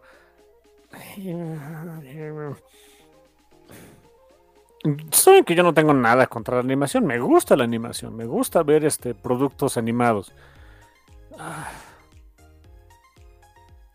Pero el que se hayan enfocado tanto en que sea todo el tiempo tan parecido, lo más parecido posible a los actores que uno conoce de, las series y, películas, ah, no sé, un poco raro. Sí, aparte la animación de repente digo, no soy experto, no me la voy a dar de experto porque no lo soy, pero no sé, había algunas cosas, sobre todo en los en los, en los rostros, en algunos movimientos, que se veía muy robótico, muy, muy calculado en 3D. No sé cómo explicártelo, no se veía natural. Em, a pesar de que sabes que es animación, ¿no? O sea, como que de repente sabes que la animación tiene que tener ciertos... Como que al ojo humano, e, e, esos 24 cuadros por segundo en animación se ven diferente que si son en live action, la verdad. Eh, eh, algo con la fluidez del movimiento, pero hacerlo a veces tan, tan, tan fluido, o intentar hacerlo tan fluido como lo quisieron hacer en, en varios capítulos de aquí de Wadif, se veía muy falso, se veía el famoso Uncanny Valley, la verdad. Sí, sí, pues sí, también no sé cómo definirlo, simplemente, para mí simplemente se veía de repente rarito, este, pero pues había que apechugar un poco, ¿no? Em, yo sí no vi la serie semanas, semanas, a veces eh, vi el primer capítulo y dije, ah, está bien, nice. Y después el siguiente, como salen también ya en miércoles y el miércoles estoy más bien al pendiente de los cómics que salen y todo eso y demás. De repente les, les, les juro, llegaba ya la noche así de, ay, también hay un capítulo de eso, ay, lo veo otro día. Y ese día, otro día, soy malo con las series, ese día nunca llegaba, ¿no? Hasta que ya mi hermano me dijo, vamos a hacer un programa de esto y me obligó a verlo. No te obligué. O sea, no, no, no, no, obligar de que me pongas una pista o algo así, sino en el sentido de que, hey, va a haber programa y se tiene que ver. O sea, ni modo de hables a lo, al tanteo, ¿no? Que sí se puede, pero no es la, no es la idea. Eh, así que sí, de repente, la verdad, se, me olvidaba, se me olvidaba verlos así como que, ah, y no pasa nada. yo soy de la idea de que si, si te estás estresando por, eh, por ser fan de algo, ah, no es eh, no es una buena forma de ser fan, ¿no? Sí, disfrútalo, no la sufras, ¿no? Así que, pues sí, de repente simplemente se me iba la onda, eh, se me iba la hebra, estaban otras cosas, y pues ya no lo veía, ¿no? No, pasaba nada. Eh, cosas pachonas de la serie. Hay algunos conceptos que creo que están bastante pachones, que jalaron muy bien. Hay, algunas cosas que ya hoy ya me puse a ver un poquito, bueno, ayer y hoy, estuve como que, bueno, vamos a ver, este, pues vamos a ver, medirle el agua a los camotes, qué, qué, qué, tanta buena recepción tuvo y demás. Y algunos conceptos que veo que jalaron bastante bien. Eh, a la gente le gustaron los zombies, eh, que es el capítulo que sí se me hizo lo suficientemente, o sea, así como que, ok, sí, es, este es el tipo de cosas que yo vería en un What If, pero para hacer un capítulo de zombies le faltó más zombie y como que más mordidas. O sea, salían muchos zombies, pero no mordidas. Sí, era más como trancacitos y, y córrele del zombie, ¿no? Exacto, y también lo entiendo, o sea, no, no, puedes, este, no sé si por contrato o cuál sea la bronca, pero pues mostrar a los actores de toda la vida acá, este, sufriendo las de caer mientras se los comen vivos los zombies, pues no es la idea de la diversión de mucha gente. Un poquito la mía sí, este, pero eh, no creo que en Disney, lo fueran a mostrar. Y de la de Robert Kirkman, porque pues, por ejemplo, ¿te acuerdas de T'Challa en Marvel Zombies y acá le pasó lo mismo? sí, sí, ah, bueno, hay cosas así que, en fin. Eh, pues, eh, y, lo entiendo, pero a la gente le gustó el, le gustó el concepto. Insisto, siento que les faltó Punch Zombie pero es un concepto divertidón. Em, veo que también jaló mucho este Agent Carter. Sí, a mí me gustó mucho. A, mí me gustó, no sé, ahorita traigo, traigo mucho vallas contra los británicos en general. Eh, está pachón, está padre.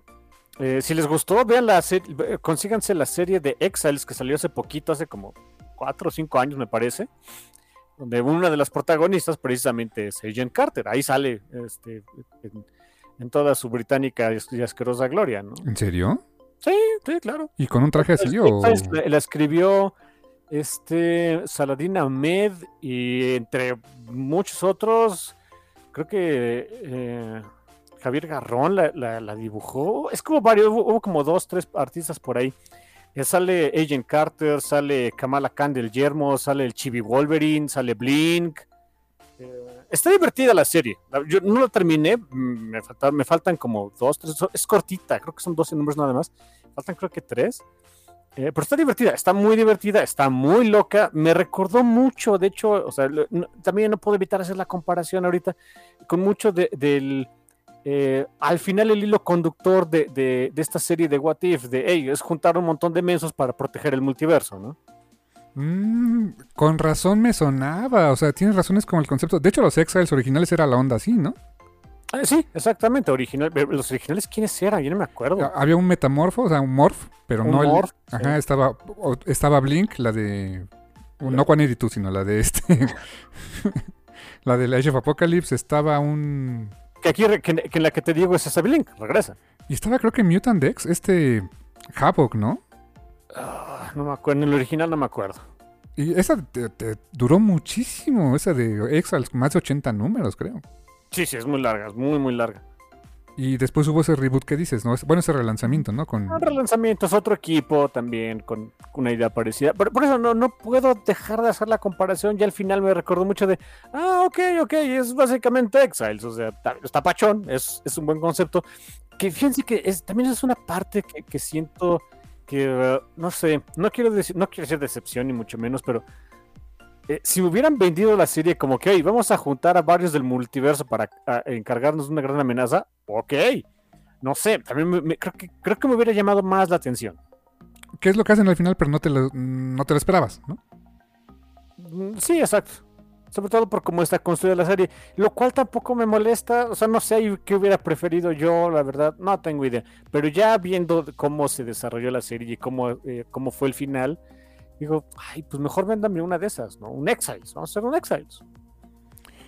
Oye, duda, ¿esa Agent Carter que salió ahí era algo similar a esta Capitana Carter? O sea, Exactamente lo mismo. No me digas. O sea, suena el super soldado y todo el onda. En vez de Steve y toda la onda, sí, 100%. Y tenía su Bucky, que era una, era una chica. Creo que era, creo que era Rebecca Barnes. Ja. Mira, aquí tengo el camino, ahorita lo, busco, pero sí.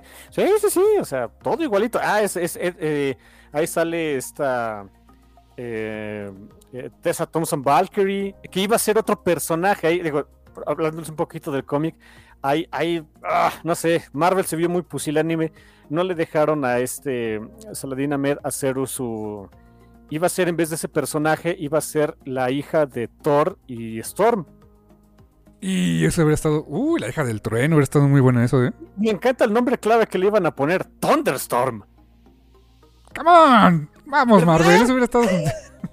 Estaba genial. No, no, le- no los dejaron. Lástima, ni modo. Pero estaba genial. Hasta el diseño se ve padrísimo, en fin.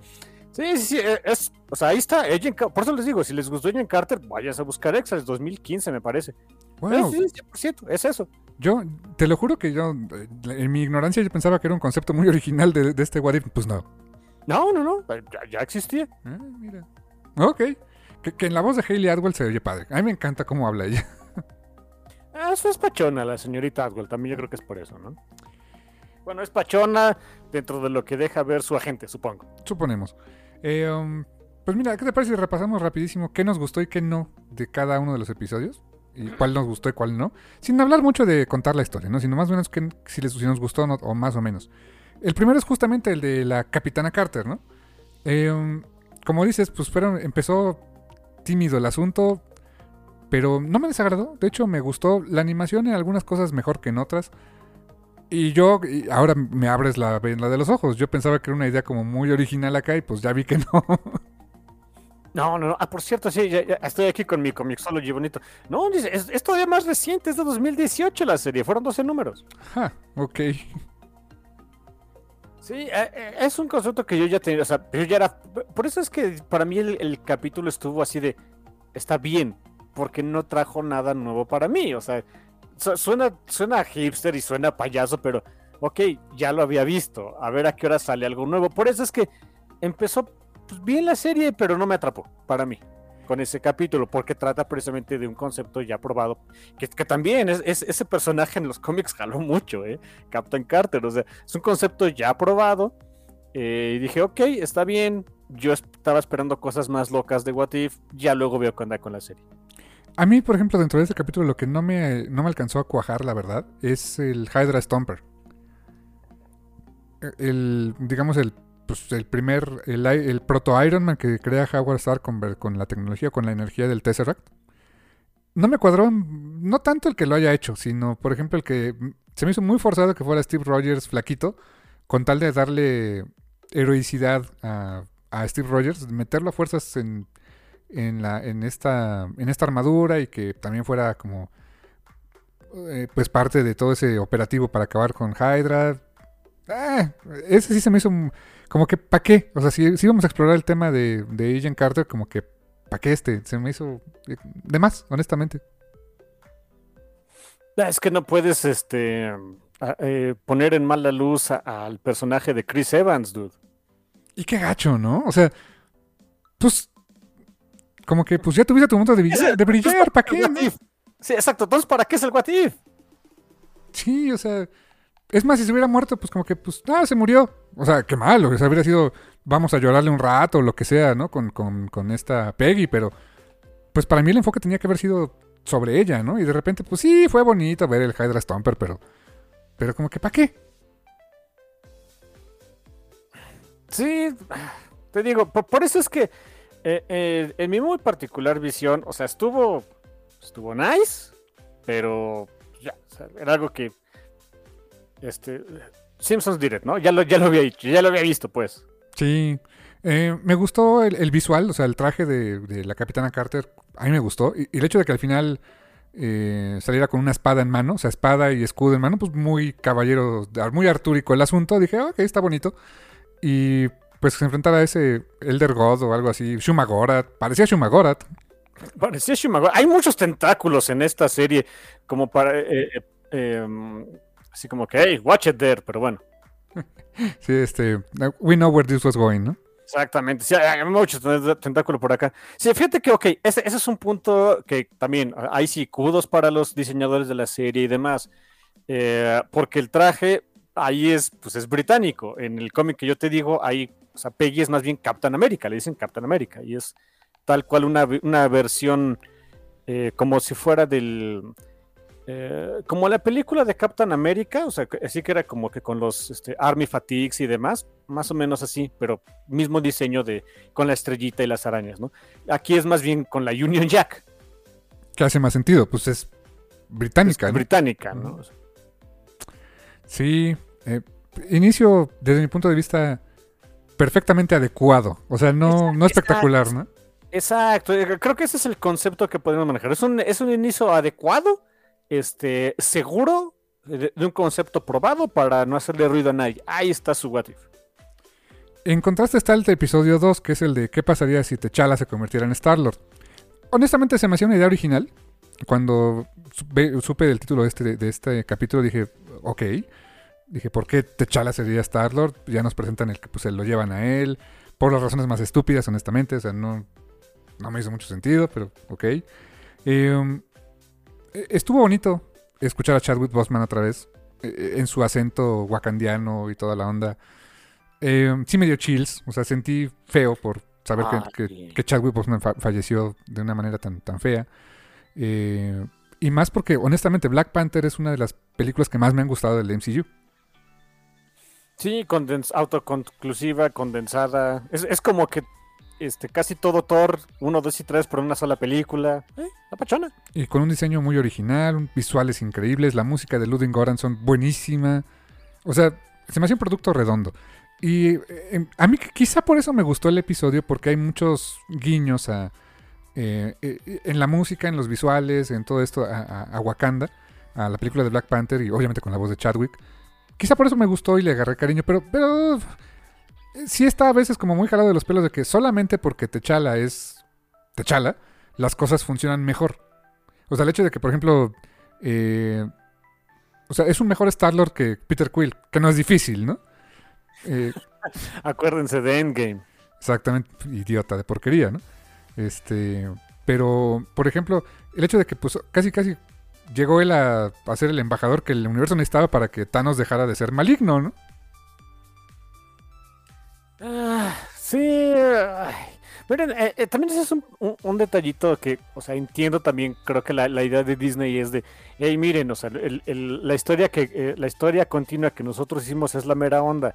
Em, porque si, si, si, no lo hubiéramos hecho así, ve, que hubiera pasado, como para, una vez más, para los que son así muy, muy fans de, de, las películas y la serie, de las series, para que digan, la historia que a ustedes les gusta, esa es la mera onda este, si otra cosa pasara, vea, está todo horrible. O sea, no sé. De repente ese, ese, detallito no me gustaba. ¿Qué es eso? Una vez más, no puedo dejar de compararlo con otros What Ifs. Que ahí no era siempre de que no, no era de, ah, todo se va al demonio si las cosas no eran como las conocemos. No, de repente simplemente son distintas. A veces más graciosas, nada más, ¿no? Sí, exacto. Eh, este en particular no es que todo se fue al demonio. Hay un detalle al final donde aparece Ego llevándose a, eh, bueno, fusionándose con Peter Quill, como lo iba a hacer en su plan en Guardians of the Galaxy Volumen 2, que parece que todo se va a ir al diablo, pero ya después, más adelante, se retoma esa escena y vemos que no necesariamente se va todo al diablo, o sea, es una aventura más de Techala, ¿no? Y como él es el muchacho chicho de la película gacha, pues lo va a resolver, ¿no? O te dan a entender eso, ¿no? Que pues, todas las puede. Y, eso quizás lo que también como que no me gustó tanto, o sea, porque Black Panther sí la sufrió. O sea, Black Panther en su película pues, no le fue bien. O sea, de, repente perdió gachamente con Killmonger. Eh, casi, casi se muere. Lo, lo, tienen que enterrar en hielito. O sea, no, no, se le dieron fácil las cosas. Y siento que aquí a este a esta versión de T'Challa Star-Lord, pues todo le sale bien porque es T'Challa Star-Lord, ¿no? Ándale, ándale, e, e, ese es otro buen punto. Pero bueno, una vez más, es que son capítulos cortitos, ahí, o sea, también entiendo que no puedes darle el mismo pues desarrollo de una película de dos horas, que incluso hay, gente que, no sé, a lo mejor podría estar medio de acuerdo con ellos, no, no, no sé, eh, um, acerca del desarrollo o, de la forma en la que manejar Natechala, que para algunas cosas es un poco eh, apresurado, o sea, lo, dejamos un ratito ahí en el hielito, en tierrita y ya se le quita lo loco. Bueno, hay una explicación y todo, ¿no? Pero sí, ser un poquito rápido. En fin, es, es eh, en un producto de unas de veintitantos minutos pues, todavía más difícil. Siento que es el capítulo que menos hay que tomarse en serio. Es como que, ah, ok, echamos relajo y santo remedio, ¿no? Sí, eh, te digo, lo que menos me gustó de este fue Tan el Irtivan, el coleccionista lo quisieron hacer una amenaza más grande de lo que creo que era, ¿no? Aparte es, un poquito odiosito, ¿no? Un poco bastante. Kudos para Vinicio del Toro que se da a odiar, la verdad. eso, sí, ¿eh? Y si era él, si era Vinicio del Toro. Era este. Josh Brolin, era Thanos. Si hay los créditos, pues hey. Hay- a- había pandemia, había que comer. dude. Sí, había baros también de Disney, ¿no? Y no tenías que juntarte con el resto de los insectos, lo podías hacer a distancia, hombre. Mejor aún. El tercer episodio es el más me para mi gusto. Es el de qué pasaría si el mundo perdiera a sus héroes más poderosos. O sea, si todos los Avengers se murieran, uno por uno. Eh, básicamente, bueno, no todos, pero se muere, se muere Tony, se muere Hawkeye, se muere, se muere Thor, se muere Hulk de una manera muy grotesca. Y este. Y solamente queda viva. Eh, No, se muere Natasha incluso. Y pues Fury se queda con básicamente el Capitán América que lo va a descongelar del hielito y le echa un bipazo a su amiga este, Carol Danvers y se acabó. Pero, eh, mira, el reveal de quién era el villano estuvo bueno. Pero honestamente el capítulo se me hizo muy aburrido. Um, porque es un poco repetitivo, ¿no? Ver que se van muriendo uno tras otro, así como que, ok, el Geret. Sí, o sea, se- Bueno, eso, eso sí, de- debo decir que. eh, eh, hay, hay un detalle que me gustó que dijo que tuvieron. eh, nos pusimos un. po- O sea, nos pusimos, aunque sea por unos minutos, los, los pantalones de, de niño grande. Ah, la forma en la que se muere Hulk, holy shit. sí, es gross. Gross as fuck. Y, y ese sentido, ¿cómo vas a matar a esa cosa? Pues desde adentro. Sí, que, que no sé si haya sido el bonito no da esa teoría de cómo iba a acabar Ant-Man con Thanos, ¿no? Fue todo un meme, santo Dios. Este, pero sí, o sea, ok, ok, eso está, dices, ok, le echaron imaginación, está padre. Em, Me decías que te hizo ruido ver a Mark Ruffalo haciendo la de Edward Norton, ¿no? ese es, ese es- para que vean, el, el capítulo a mí hasta eso, pues, estuvo bien. Yo- yo- yo- no, no se me hace el más aburrido, ni mucho menos, pero, pero esa parte donde, donde Mark Ruffalo tiene que hacer el papel que hizo Edward Norton en esa película de Hulk, ah, eh, para nada soy un purista de, de nada, ¿no? Eh, pero sí me hizo cortocircuito, así como que, no, aquí yo me acordaba de Edward Norton, hay algo aquí que no está bien, no sé, Eh, es simplemente, si quieres, este, memoria muscular, si quieres llamarlo así, pero ah, como que sí me hizo ruido, en fin. Sí, algo en mi cerebro también como decía, no, esto no cuadra. Así no era, ¿no? Sí, sí, sí, pero ay, estaba 2-2, estaba 2-2. Ah, eh, eh, eso sí, eh, eh, digo, ya, ya digo, ayer, ayer y hoy que estuve viendo un poquito más de reacciones de los, episodios, los episodios y no sé qué. Conforme iban pasando episodios, yo ah, vi un, un detalle que a la gente, o sea, eh, muy dividida la opinión. Hay, algunos les gustó, otros estaban cansados de eso. Eh, Natasha siempre se muere. Y Tony también. Y Tony se tiene que morir. Y, o sea, ok, ok, porque pues, en, en la continuidad que hicieron las películas, pues se mueren. O sea, son los, son los Avengers que sí están muertos como el todo, ¿no? Oh, no lo Ah. había visto así, tienes razón.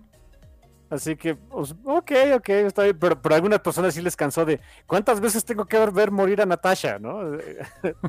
las que sean necesarias, hijo.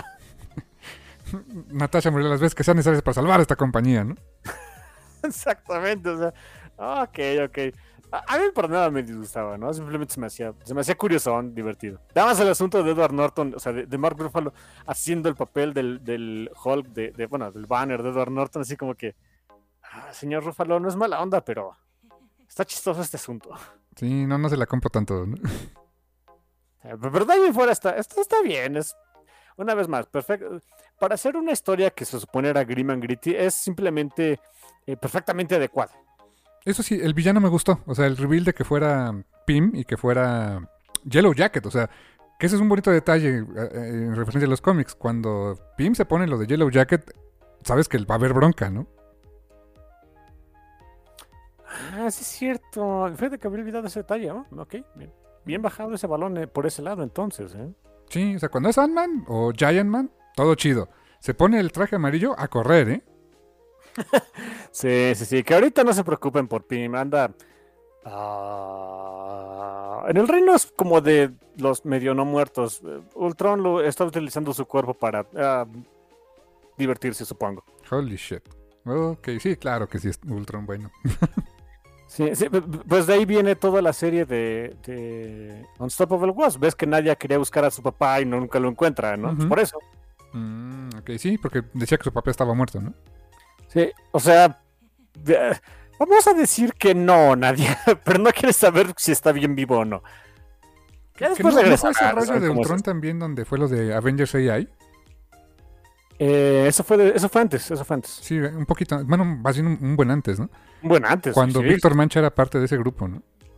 Víctor Mancha y el Doombot. Por eso son du- por eso son bros, ya me acordé. No, sí, ahí salen, ahí se conocen. Sí, es cierto, tienes razón, por eso son bros, no me acordaba de dónde venía eso, pero sí. Sí, sí, sí, de ahí, de ahí. Luego está el otro episodio que eh, es el más os- es el más oscuro y es donde eh, tanto el 4, 5, 6 y 7 es donde cada capítulo todo se va al demonio, que es una fórmula, era una de las fórmulas más recurrentes en el What If, que mucho acababa en perdición y destrucción, ¿no? Eh, y eso lo toman muy literal en el capítulo 4, que es qué pasaría, muy poético el título, ¿no? Si el Doctor Strange hubiera perdido su corazón en lugar de sus manos. ¿A qué se refiere? No a su corazón físico, sino pues, ¿qué pasaría si hubiera tenido una relación con Christine, con el personaje de Rachel McAdams? Relación que en la película de Doctor Strange no existe como tal, o sea, era muy platónica, como que es un sí, como que no. Acá sí es una relación romántica tal cual. Y eh, entra en un loop tipo este Groundhog Day, ¿no? Donde se muere una y otra vez y nunca la logra salvar. Que ese es un, también un detalle que, que- que tengo en general con toda la serie, que las, las Infinity Stones las usan como se les da su regalada gana, ¿no? Y, y como que ciertas reglas que habían puesto como que luego ya no cuentan y luego siempre sí cuentan, pero, pero cuando el guion le conviene, ¿no? Ah, pues sí, pero. Pues es parte a veces de, de- de- de divertirse con ese tipo de historias, ¿no? Rompe las reglas que ya tenías. Y, a veces siento que no las rompen lo necesario como para que sea realmente divertido. Pero bueno, ese ya es otro punto. Eh, fíjate que en ese capítulo de Strange, eh, algo puedo decir, o sea, es, a mí se me hizo entretenido, ¿no? O sea, ver, ver como que la versión maligna de Strange. Está bien, o sea, ver, ver los este, riesgos del mundo. A mí me gusta el mundo mágico de Marvel, así como que, ok, sí, o sea, ver los riesgos de, abusar de la magia y demás, sí, ok. Y, y en una serie basada en las películas, dices, ok, también está padre. Y, otra cosa que me gustó es que, ah, exacto, ahí sí tienen pantalones de, de- de- de decir, oye, estos dos personajes se tiraban, sí se gustan, se querían. Es lo de repente que lo- algunas películas, sobre todo en los inicios de las películas de, Marvel, es como que es el universo menos romántico de la vida. Sí, la verdad, ¿no? Desde la primera película, en Iron Man 1, o sea, solo porque ves a, a Stark siendo, siendo Playboy con dos, tres mujeres, pero la relación con Pepper siempre de, ah, sí, pero no. Ya, ya está medio la dos, y eso, y eso ahí como que medio lo arreglaron, pero, pero este, e- el Cap y Peggy sí, pero no, y después me muero, bueno, me quedo congelado y, la otra pues se- tiene que continuar con su vida.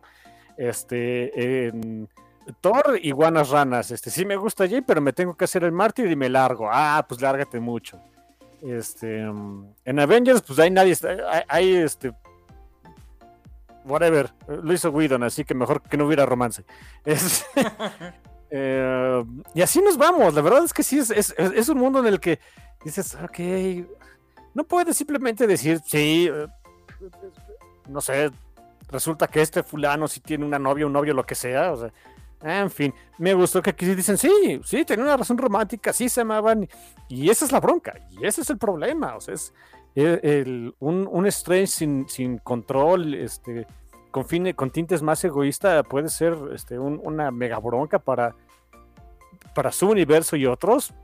Y, y ya en retrospectiva, veo que ahí empezaron a, manejar el concepto de que había entes que podían percibir al, Watcher. También ese detallito está padre, ¿eh? Y que el Watcher aquí se veía todavía frío, así de, ah, pues es tu universo y tú la regaste, yo solamente te veo y ahí púdrete, ¿no? Sí, sí, mientras deja voy por mis palomitas, a ver cómo le riegas más. O sea, dices, ok. Y pues se me hace muy faustiano, ¿no? O sea, el hecho de que pues hace todo por amor, por buscar el... O sea, así como que, este, ay, Leonora, bueno, esa es otra cosa, ¿no? Pero, o sea, una onda así, ¿no? Sí, sí, sí, así que una, una vez más, exacto, también, eso, está- eso, está- eso estuvo muy padre. Que a diferencia de, de, por ejemplo, la película de Doctor Strange, donde eh, pues es un sentido de responsabilidad, ya saben, típico Marvel, ¿no? Gran poder, gran responsabilidad, o se muere el tío Ben, o lo mato yo mismo. Eh, aquí es literal eh, un, eh, pues es, es un amor llevado al peor puerto posible. Eso también está padre, que ese es el motivador, ok, algo que no, no se había visto, está pachón. Es muy común en otras historias, por supuesto, pero hey, todas las historias ya las hemos visto, ¿no? También otra cosa que también le reconozco aquí a, a Marvel Disney, o sea, no se tocaron el corazón de meter referencias demoníacas. O sea, sí hay muchas cosas bien, bien oscuras, ¿no? Literal, al- a Strange se le mete no uno, sino muchos demonios.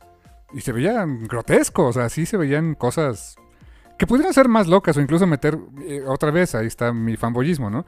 No sé, que hubiera salido. Ahora sí era el momento de sacar a Mephisto, ¿no? Ahí puedes sacar a Mephisto, a Shumagora, podríamos, Blackheart. ver a- podríamos haber visto a Citorrak, este... eh, A Blackheart. ¿Sabes, ¿Sabes con qué hubiéramos podido? O sea, que- querían hacer que la fanboyiza se, este, se pusiera patas para arriba. Mete el concepto de que voy a buscar acá unos demonios en limbo. Uy. eh, Velasco, ¿no? El asco. Exacto. Nashtir, algo así como que. Y, y una pequeña referencia ahí rapidita ya de Dark Child y no sé qué.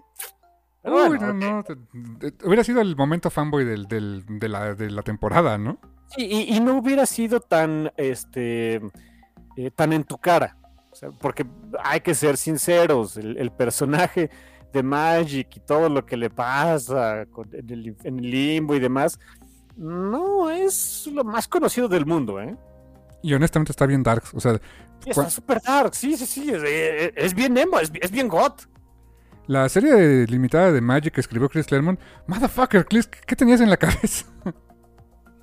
Broncas, bro, el señor Claremont, por eso, es- por eso es que, el- miren, si quieren a veces el, el- el estilo de Chris Claremont, si quieren ya es un poco pasado de moda, incluso cuando estaba de moda, para mí era un poquito difícil leerlo, si- también tengo que admitirlo, pero el señor eh, ha- hacía cosas interesantes cuando, cuando podía hacerlo, ¿no? Sí, yo no sé cómo le dejaron hacer eso en Marvel, ¿eh? La verdad, o sea, Pero bueno, ¿no? Sí, sí, sí, po- pone el groundwork para muchas cosas de, de- no solo de, de Ileana, sino de New Mutants. New Mutants es una serie muy canija, ¿eh? sí, como que eh, eh, es verdad, New Mutants se metieron muchas broncas místico, espiral, demoníacas y toda la onda. Cuando uno pensaba, ah, pues son los X-Men más chavitos, ¿no? Pues no. No, la, la verdad es que sí, sí sufrían las de Caín, o sea, y- incluso en, épocas no recientes y no tan recientes, el hecho de o sea, cómo Karma pierde la pierna y no sé qué, y, decir- y- lo de su hermano, y cuando la, no exactamente la posee, pero la deja ahí atrapada en un mundo medio raro, este, del Shadow King y lo que hace con ella, es de, "Eh, ¿you okay, bro? Eso caso no me acuerdo quién lo escribió, pero sí fue de, oh, fuck. O sea, sí, sí eran, sí eran historias bien densas, ¿no? Están densas, están densas. Así que, por ejemplo, una referencia así rapidísima a Velasco, a Nashtir o a Limbo, algo así. ah, hombre, no, no están en tu cara y la fanboyista se hubiera vuelto loca. Sí, seguro. Y- y, eh, otra vez les faltó ese, ese pasito extra, ¿no? Ah, Es, es, es- de- desafortunadamente creo que esa es, esa es mi única eh, pues queja con, eh, con la serie, que ah, van, van a buen camino, pero les falta ese pasito extra para sentir que de veras le, pusieron empeño a un What If. Pero bueno, aún así hay buenas historias, o sea, no, para nada es queja. Me dan entretenimiento, ¿no? Es que, que puedo decir. Eh, el, capítulo 5, o también todo se va al demonio, literal es un apocalipsis zombie. What if zombies, nada más así se llama, ¿no? Obviamente, pues, inspirado en la, se- la miniserie y la serie de miniseries de Marvel Zombies de Robert Kirkman, Fred Van Lente y muchos más que han subido al tren del mamey y el aguacate con los zombies. Um, una adaptación muy libre, ¿no? Dentro del, MCU. eh, que, pues, comparto tu opinión, les faltó más mordidas y más zombie, ¿no?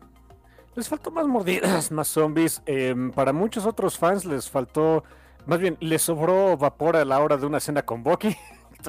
you horny ass motherfuckers, pero bueno. Eh, sí, no está mal, está, está bien. De hecho, eh, termina como una buena historia de Marvel Zombies, que es todo se va al demonio y, es muy grim and gritty.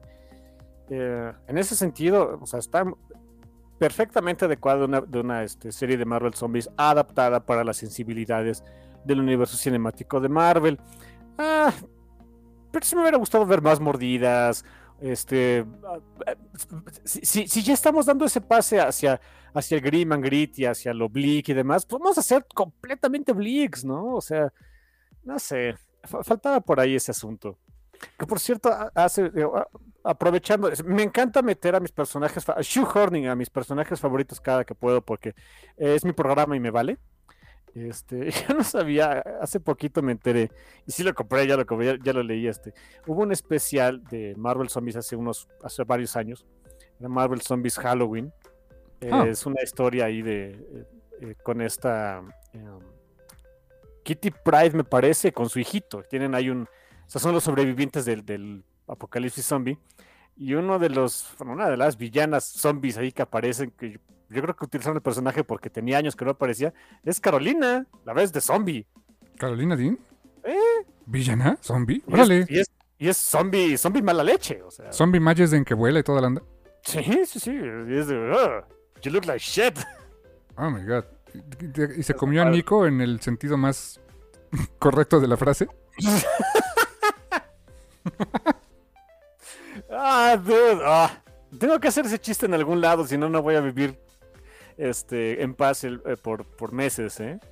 Eh, Es de los pocos memes eh, que, que- que llegué a ver de Marvel son- de, de What If, pero sí me dio mucha risa ese meme, porque pues sí está...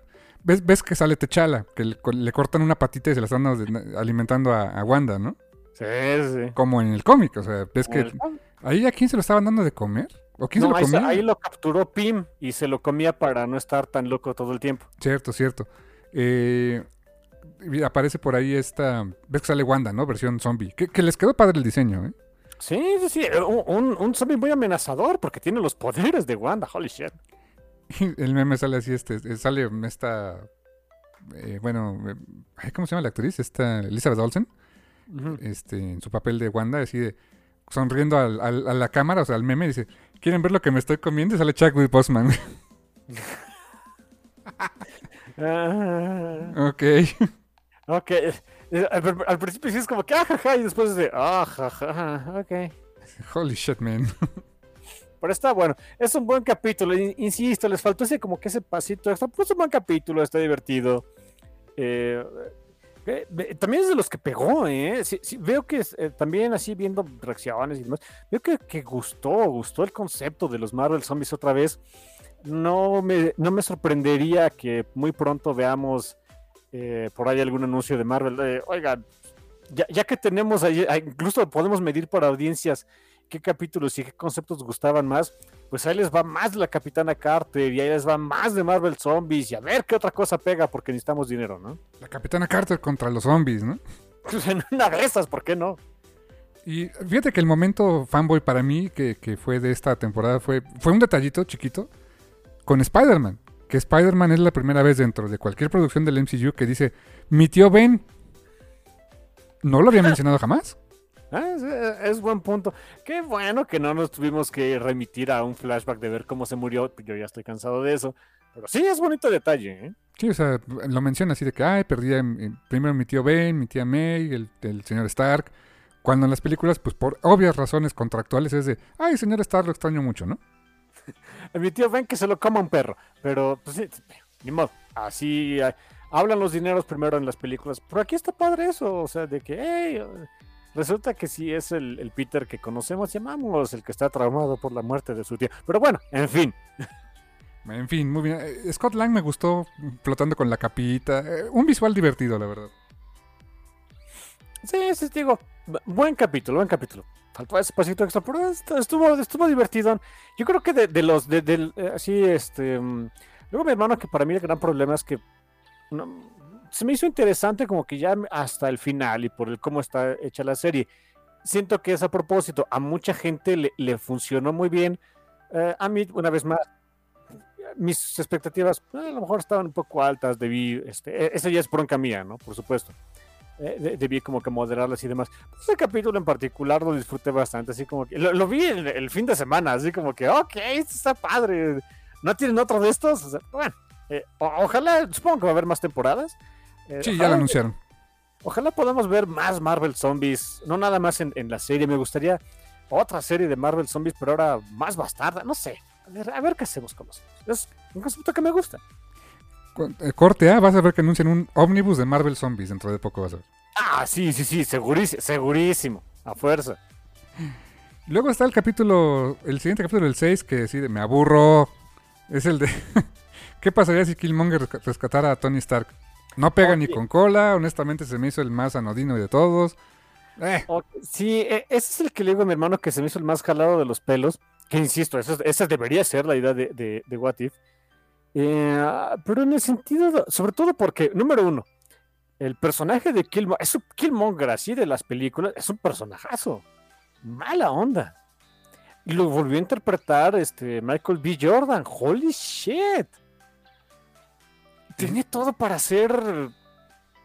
eh, no sé, un- reset en la forma en la, que en la que veíamos a Killmonger. No se atrevieron a dar, aquí no fue un paso, como que varios pasitos extra para que de veras fuera, fuera este, fuera más canijo o, darle una, un, matiz diferente al personaje que de por sí es un, es un muy buen personaje, es un muy buen villano. Ah, no sé, faltó, faltó ahí algo.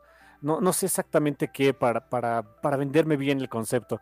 Eh, le digo a mi hermano en particular la parte donde como que hacerse así amigo tan fácil de Stark, ni Stark es tan confiado, ni Killmonger es tan carismático. La idea de Killmonger es que es un bastardo.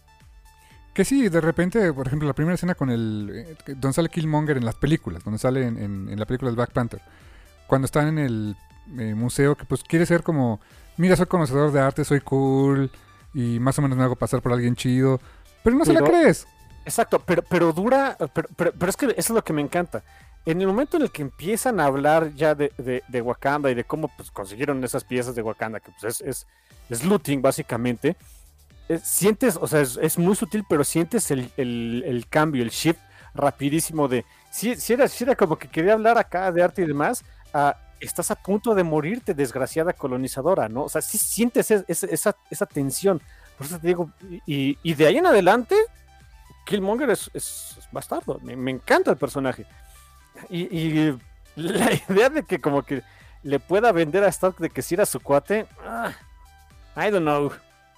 Sí. Les puedo comprar zombies, pero eso no sé, está chistoso simplemente. Sí, la, la dinámica, honestamente, no.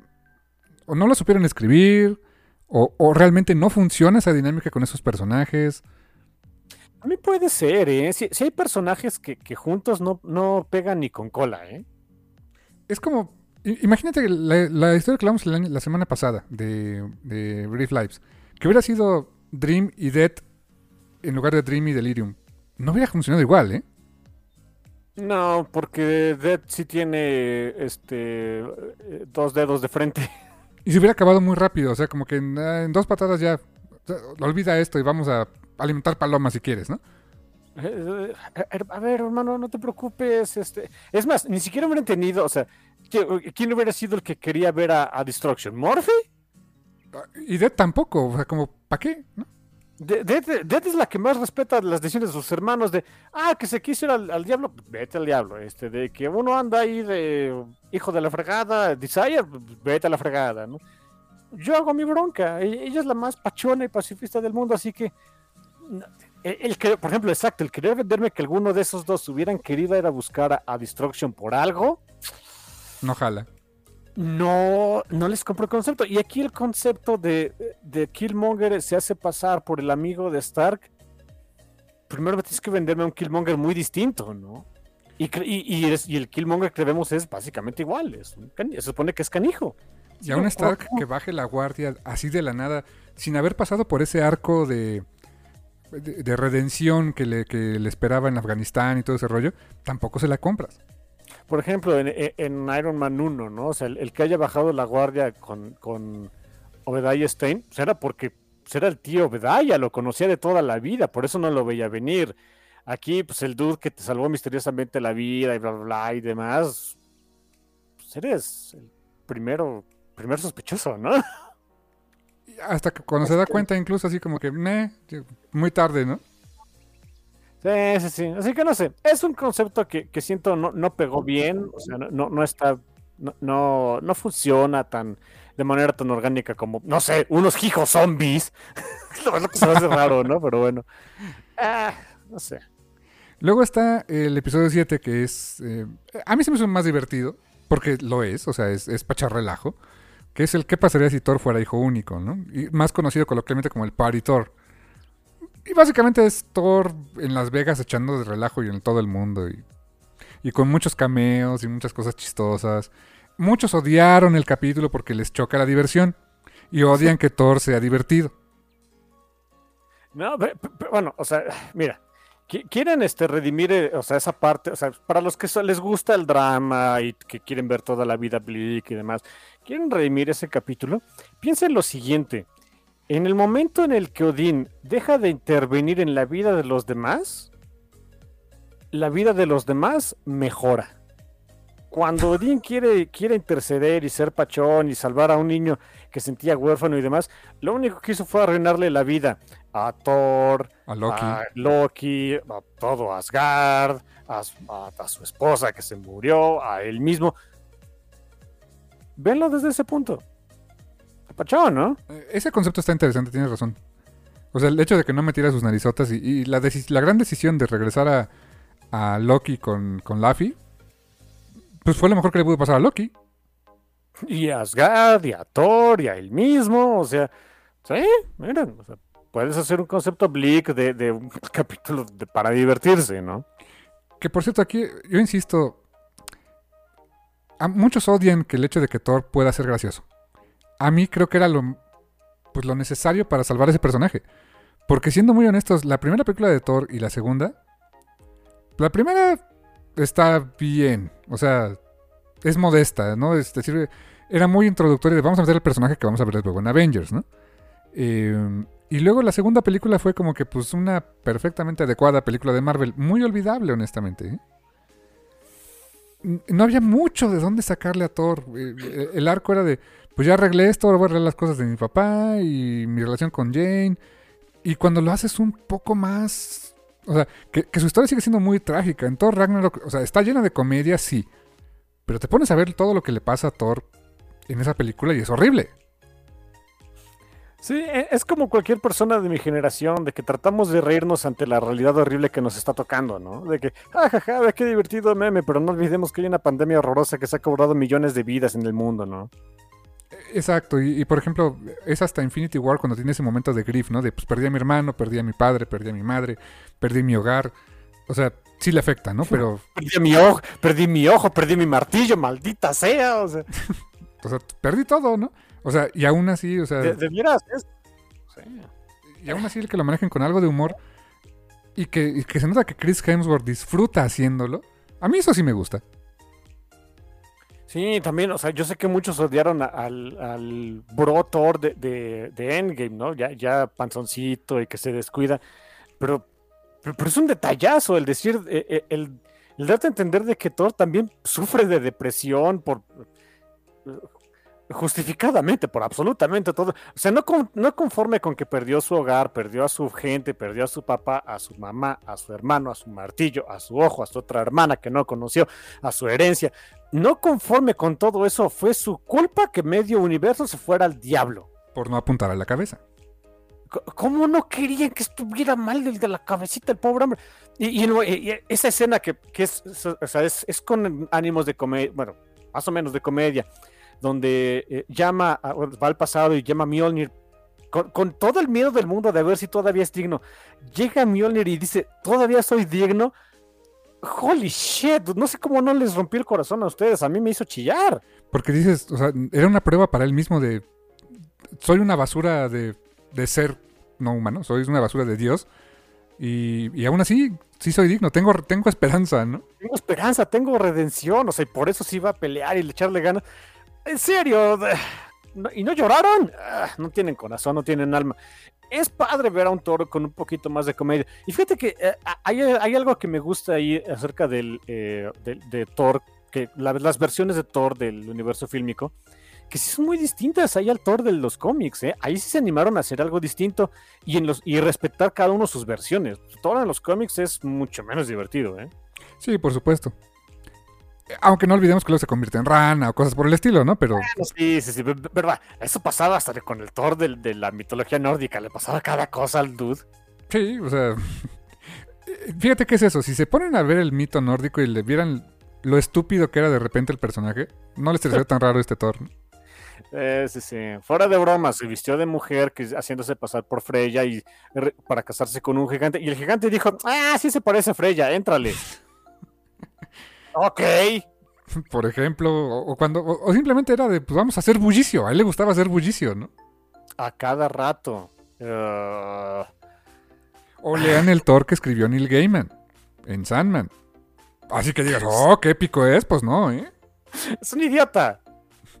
Con su martillito que si lo frotas se hace grande, o eso dice él, ¿no? Eso dice él. Es un asno, sí, por eso es. Sí, no, o sea. Anyway, pero. Relax, dudes, en fin. Pero te digo, el capítulo está divertido. ¿Sabes qué me gustó de ese episodio? Ahí siento que la animación se pulió mucho, ¿eh?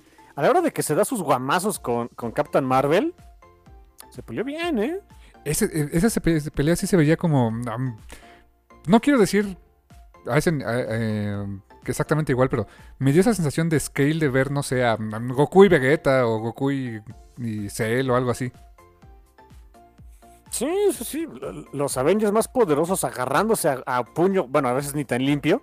Y, aparte con, con, eh, en la edición de sonido es algo que Marvel tiene así eh, a pie juntillas bien, ya bien definido. O sea, cuando da el martillazo, sientes el, el golpe que de veras duele. Eh, y el, el efecto de cine de, Captain Marvel, ese como ese sus poderes, si dices, se están agarrando con todo. Me encantó esa serie, está muy bien hecha, muy bien animada y sí sientes, eh, sientes los golpes, de veras, me, me gustó y dije, ok, ok, a lo mejor tuvimos que pasar un ratito, pero estas escenas de acción están pachonas. Y de los momentos chuscos, Darcy casándose con Howard el pato, épico, ah. me encanta. Mira, siento que es algo que la misma Kat Dennings haría. No sé por qué tengo en, e, e, ese, en, ese, en esa idea a, esa persona. Eh, sé, que su el personaje que vende al público es un personaje sarcástico y que hace muchas tonterías, así que creo que le ha salido también que, que ese concepto de sí, me caso con Howard es de sí, Kat, Kat Dennings haría esto. Por cierto, cómo me gusta el personaje de, Darcy. Y Kat Dennings en general se me hace muy chistosa, muy, muy divertida, muy sarcástica. Tiene, un, tiene diálogos muy buenos. Y en todos lados que he visto a Kat Dennings. ¿Te acuerdas de una serie que, se, que salía que se llama Two Broke Girls? Ahí es donde la conocí, de hecho. Ajá, yo también.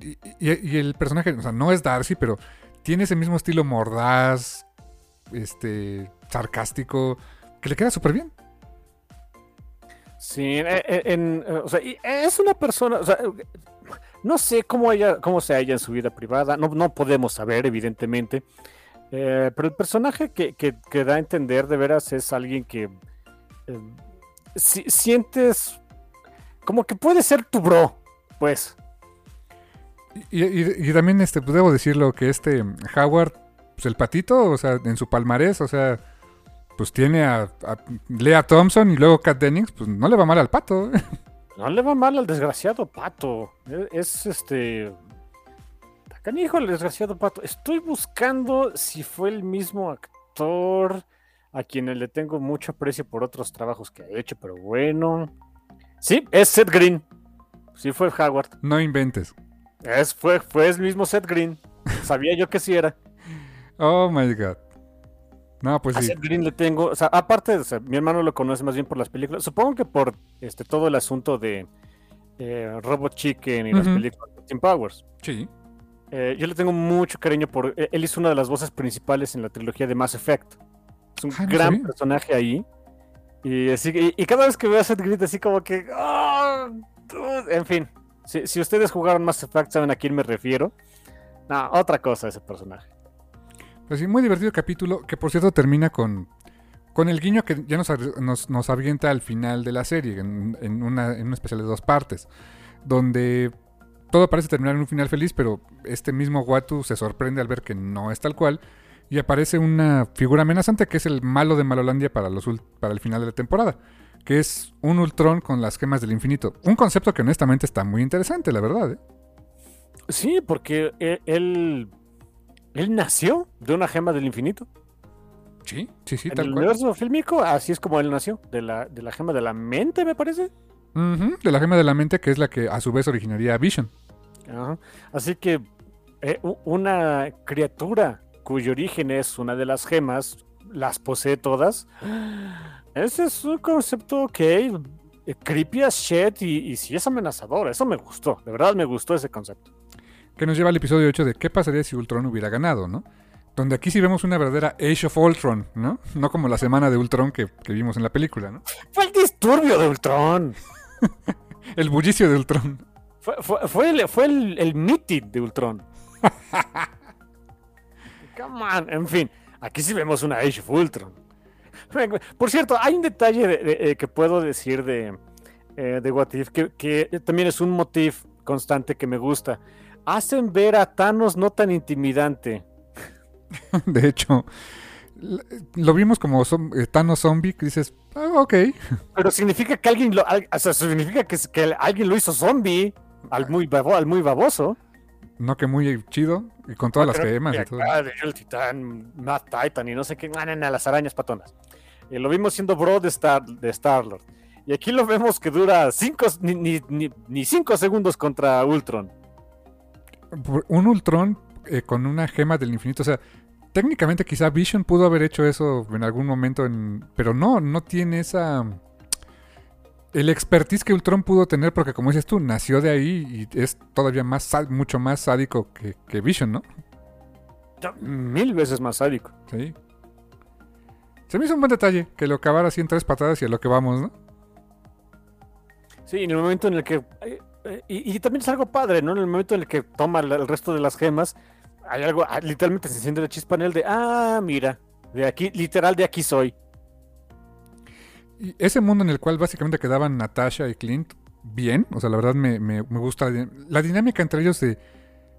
Me encanta porque, o sea, jamás va a ser una relación romántica. Son los grandes amigos y el hecho de verlos al final de, o sea, en el yermo y toda la onda. ¡Wow! Me encanta cómo funcionan ellos dos.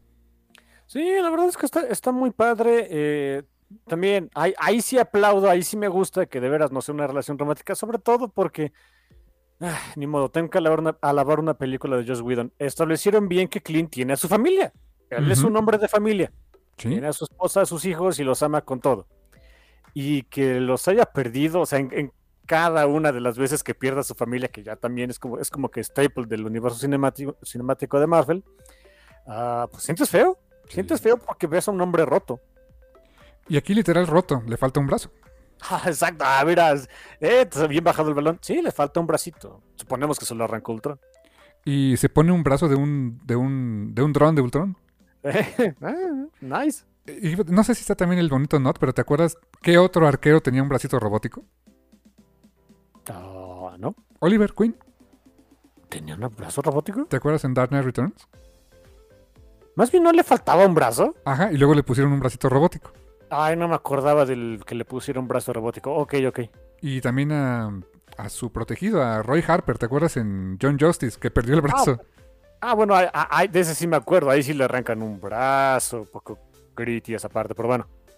Sí, eh, re- nada más para cerrar mi comentario de, de Arqueros sin bracito. Hay una serie en DC Comics, una miniserie que se llamó Cry for Justice, escrita por James Robinson, donde le arrancan el brazo, o sea, es muy gráfico cómo pierde el brazo este eh, Roy Harper a manos de, este Prometheus.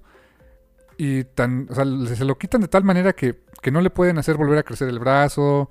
eh, tiene como unos nanets que le impide que, cicatrice siempre su... O sea, que no, que no puede cicatrizar su herida.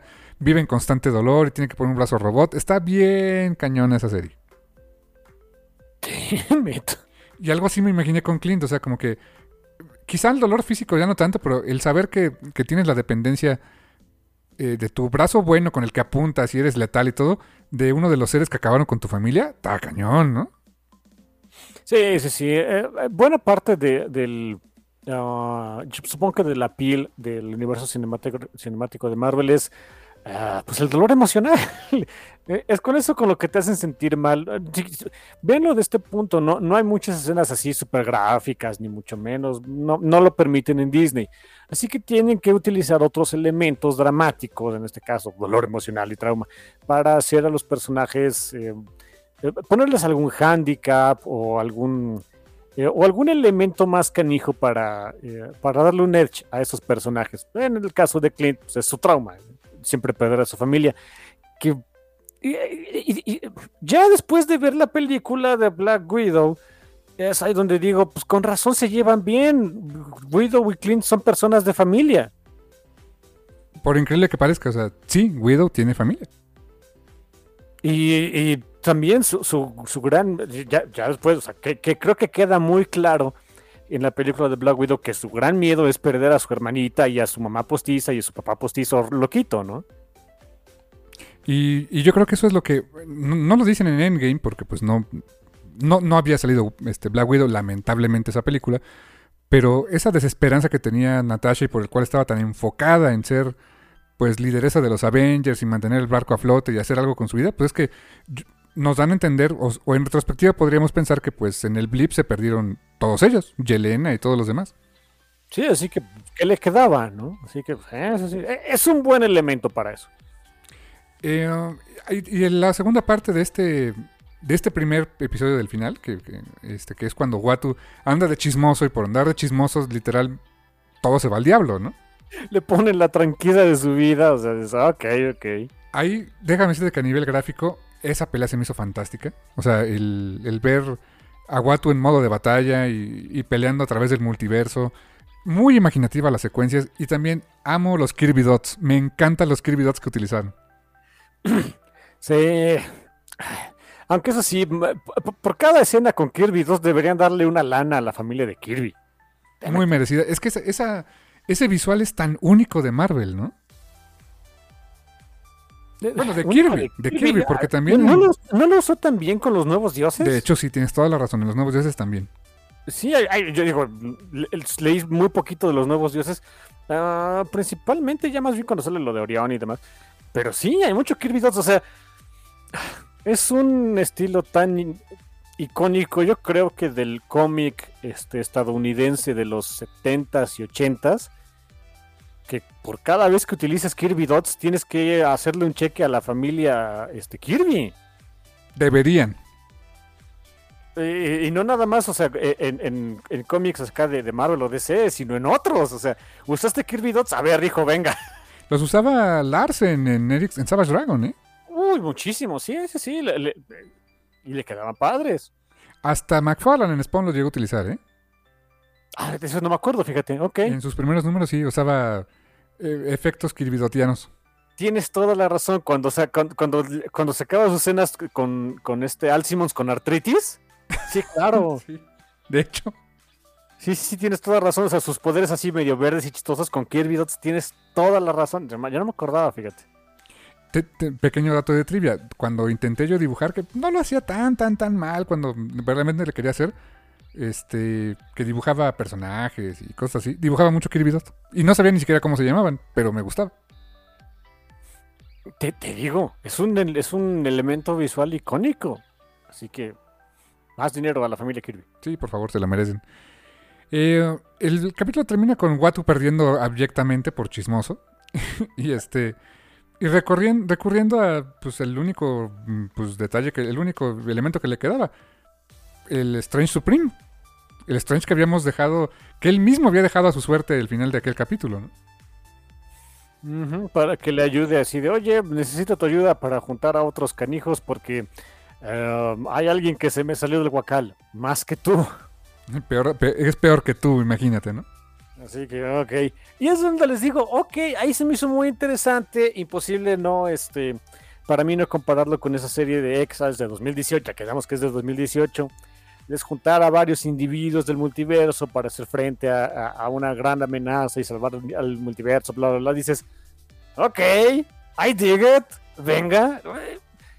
Entiendo que es hasta el final, o sea, entiendo que es el gran reveal de la serie, no hay problema podría ser la segunda temporada algo así, porfa.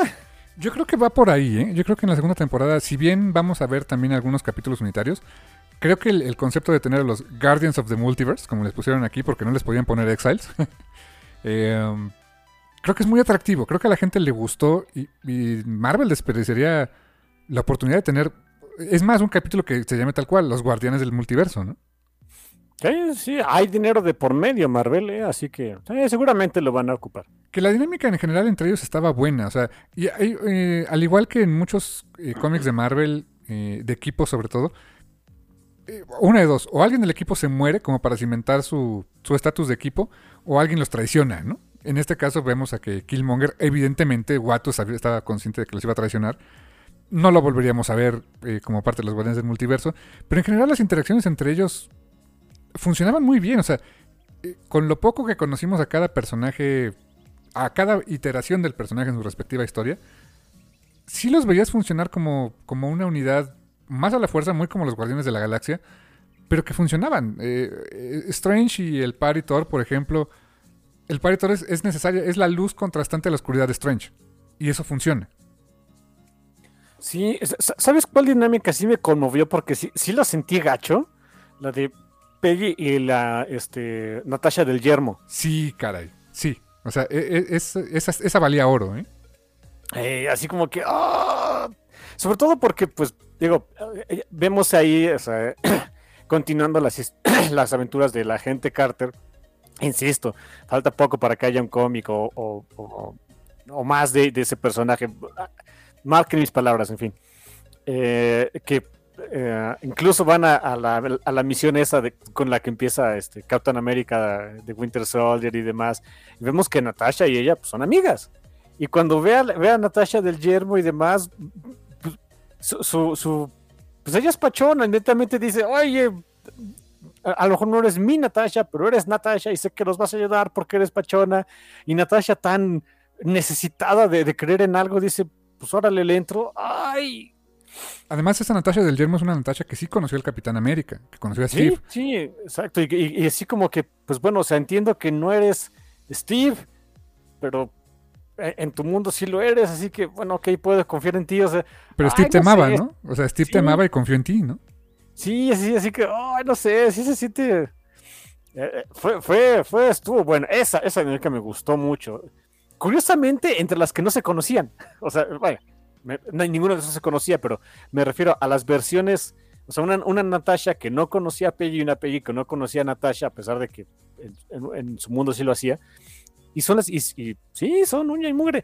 Y hay una escena de pelea muy padre, o sea, porque Natasha del Yermo tiene un escudo ahí de capitán americanista. Del Red Guardian. Del Red Guardian, exacto, del Red Guardian, desde su papá, de hecho. Eh, y pues eh, ahí, ahí utilizan sus escudos para darle unos cuantos cates Oh, al, qué Ultron, a- al, al Infinity Ultron. ¡Ah! ¡Damn it! Te digo, ya al final no sé, no sé si de veras se hicieron o sea, los capítulos, supongo que sí, se hicieron en ese orden cronológico, o sea, se, se- se- se animaron en ese orden cronológico. Pero las escenas de pelea estuvieron muy, muy, muchísimo más pulidas ya, ya en esos últimos tres capítulos más o menos. Y ahí donde se dan sus cates, ¡ah, hombre, bonito, ¿eh? De hecho, ahí hay una de las secuencias más, este, pues no sé, originales para mi gusto, imaginativas dentro del alcance que tiene el MCU, que es una, una pelea que básicamente vemos desde el punto de vista de, una gema, que está tirada la gema del alma y todos pelean alrededor de ella para agarrarla, y, solamente vemos pies o manos que se pelean por ahí. Se me hizo una secuencia bien bonita, ¿eh? Sí, es- eh, también, es- exacto, eh, eh, creo que eso vale la pena mencionarlo. También hay algunos detalles visuales este, muy originales. Kudos, es, es- es ese tipo de cositas lo que son, es bonito verlo en, en series como eh, que hubieran tenido el motif de un what if. Eh, hay, por ejemplo, aquí, eso sí, eh, en el capítulo hubo un personaje que dijimos, bueno, yo dije, ¿y esto de dónde salió? Que, Ah, sí, claro, sí, que sí. es Gamora, ¿no? Guay es sí. Gamora. Sí, why is Gamora here? Donde, pues básicamente, digo, inferimos cosas, ¿no? Como que entre Gamora y un Stark que quizás estuvo en sacar o algo así, acabaron con Thanos y, todo estaba bien, ¿no? O algo pasó. Y, y des- después me enteré que resulta que ese capítulo sí se iba a hacer, pero lo, lo dejaron de hacer. O sea, sí iba a haber una historia con ellos, pero que no alcanzaron a hacerla. Dicen, o sea, el statement oficial, según Kevin Feige, es que por, el, por el COVID no se alcanzó a hacer. No entiendo cómo. O sea, ¿cómo hiciste los demás en épocas COVID y ese no? O sea, no sé, no, no, no se la compro. A lo mejor la historia iba a spoilear cosas que iban a hacer más adelante en las películas, o se iba a contraponer, o no sé. No, no, no, no, no sé cuál era el, el motivo por el cual no se logró hacer. Pero sí, hay una, una historia pendiente de esta Gamora triunfante, podríamos decirle, ¿no? Sí, la que sí alcanzó a matar a Thanos. Damn. Y esa, y esa dinámica con esa Gamora también funciona, ¿eh? Sí, hubiera estado bonito ver la historia, pero eh, whatever. Algún día quizá. Next time, baby. Eh, o sea, quizá algún, algún otro día. Eh, porque sí, eh, co- confirmadísimo. Sí va a haber temporada 2 de What If, o sea, ya es un hecho. Eh, esta Hayley Atwell regresa para hacer la voz de, de la Capitana Carter por, en sus palabras, más episodios. O sea, no uno, más episodios. Así que quizá tu teoría no está del todo alocada, ¿eh? ¿Qué? ¿De que va a haber cómics? No, de los Guardianes del Multiverso. Ah, ok, mira, es que no es teoría, es este, una, una teoría estaría más basada en, en evidencias y en hechos. Aquí es especulación salvaje, pero empieza a ser teoría porque sí, creo que no, a- a Marvel le gusta mucho el dinero para dejar tirado ese concepto. Y sí, a ver, yo creo que eh, quizá no este año no haya el anuncio, pero el siguiente año van a ver algún anuncio de un cómic, algo así, con o de Exiles o de Guardianes del Multiverso, algo así, pero va a tener a la Capitana Carter, un personaje que les gustó mucho a la gente. Y que ya me estoy imaginando las ventas de figuras y cosas por el estilo. ¿eh? Uf, hombre. Eh, um, y pues digo, la verdad es que el, capítulo cierra, bien su historia, cierra bien su arco. Pues eh, eh, la amenaza, le acaban dando la vuelta, no acaban necesariamente con el Infinite Ultron, pero sí le, acaban dando la vuelta de una manera eh, que, que ya hemos visto antes, ¿no? Eso de, eso de atrapar al, al malo en una zona, en una dimensión de bolsillo, eh, ya lo hemos visto, Superman lo hace, ¿no? Sí, que bueno, si acaban con el Infinite Ultron, le ponen un virus, el virus sola. El virus sola, eh, que eso me gustó. El, el ver a, de, de vuelta a sola en ese tenor estuvo padre. Sí, y, saber que, que sola era una copia, que había más. Sí. Y, y viste ese bonito detalle donde Sola posee el cuerpo de Ultron y está en su panza. Sale en la panza. Es que bien. si ustedes no lo saben, ese, o sea, Armin Sola sí sale en los cómics y ese es su, eh, pues la- sí sale en un, un cuerpo robótico y la cara de Armin Sola siempre está en la panza del robot por alguna razón. Es como que su, su, su look icónico, así que sí, me gustó mucho ese detallito, ¿eh? Y el hecho de que es el mismo actor, el mismo actor que hizo la voz de Armin Sola, eh, bueno, el actor que salió en, en, en Winter, en Captain America y que hizo la voz en Winter Soldier, es el mismo. O sea, le queda increíble el papel ¿eh? de, de, de, este científico nazi maligno, ¿no? Sí, sí, sí, así que sí, sí, a, mí, a mí me encantó ese detalle así de, ¡eh! Mira qué bonito! Está fachón.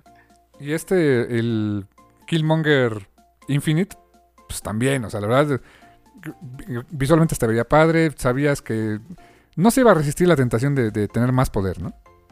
Sí, ese detalle para que veas, o sea, eh, si, si- si tenía ahí mis, mis problemitas con el cómo manejaron a Killmonger y a Stark en su capítulo, aquí el hecho de que Killmonger pues acepte muy a regañadientes y el que eh, eh, su primo le valga cacahuate y se vea tentado por tener el poder absoluto para cambiar lo que él quiera, sí, 100%. Le queda y lo, y lo hace eh, de una manera muy orgánica, ¿no? Sí, funciona muy bien porque ya estableciste muy bien sus prioridades. Sus prioridades es, es una historia de revanchismo. Así que, y, y tener el poder para hacerlo, sí, sabías que iba a venir. Y el hecho de que, pues sí, o sea, de que al final, realmente, o sea, sí acabaron con ese Ultron, pero la amenaza seguía ahí ahora, ahora doble, ¿no? Tenías a un Arnim sola en un cuerpo de Ultron y tenías a un, a un eh, Killmonger con las gemas del infinito. Y el hecho de atraparlos en una eterna pelea en una dimensión de bolsillo. Creo que hasta, ¿te acuerdas en Spider-Man, la serie animada, donde ah, básicamente así dejaron al Capitán América y al Red Skull durante muchos años? Ah, sí, claro. Por supuesto.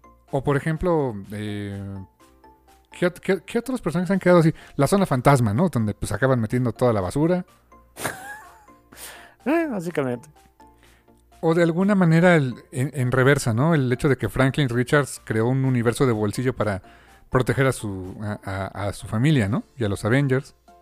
Sí, ¿te, acuerdas de Crimson? Claro, sí, también. De este del dragón y este San... Este, ¿Quién? San Jorge. ¿Y San Jorge? También es correcto. Ajá. También así quedaron.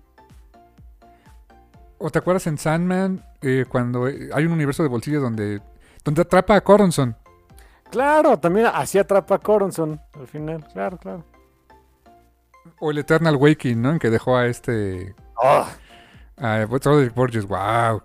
eh, no, al hijo, ¿no? De Ah, ah, sí, Alex Borges. Alex Borges. Ugh, bueno, ese, ese sí es más creepy.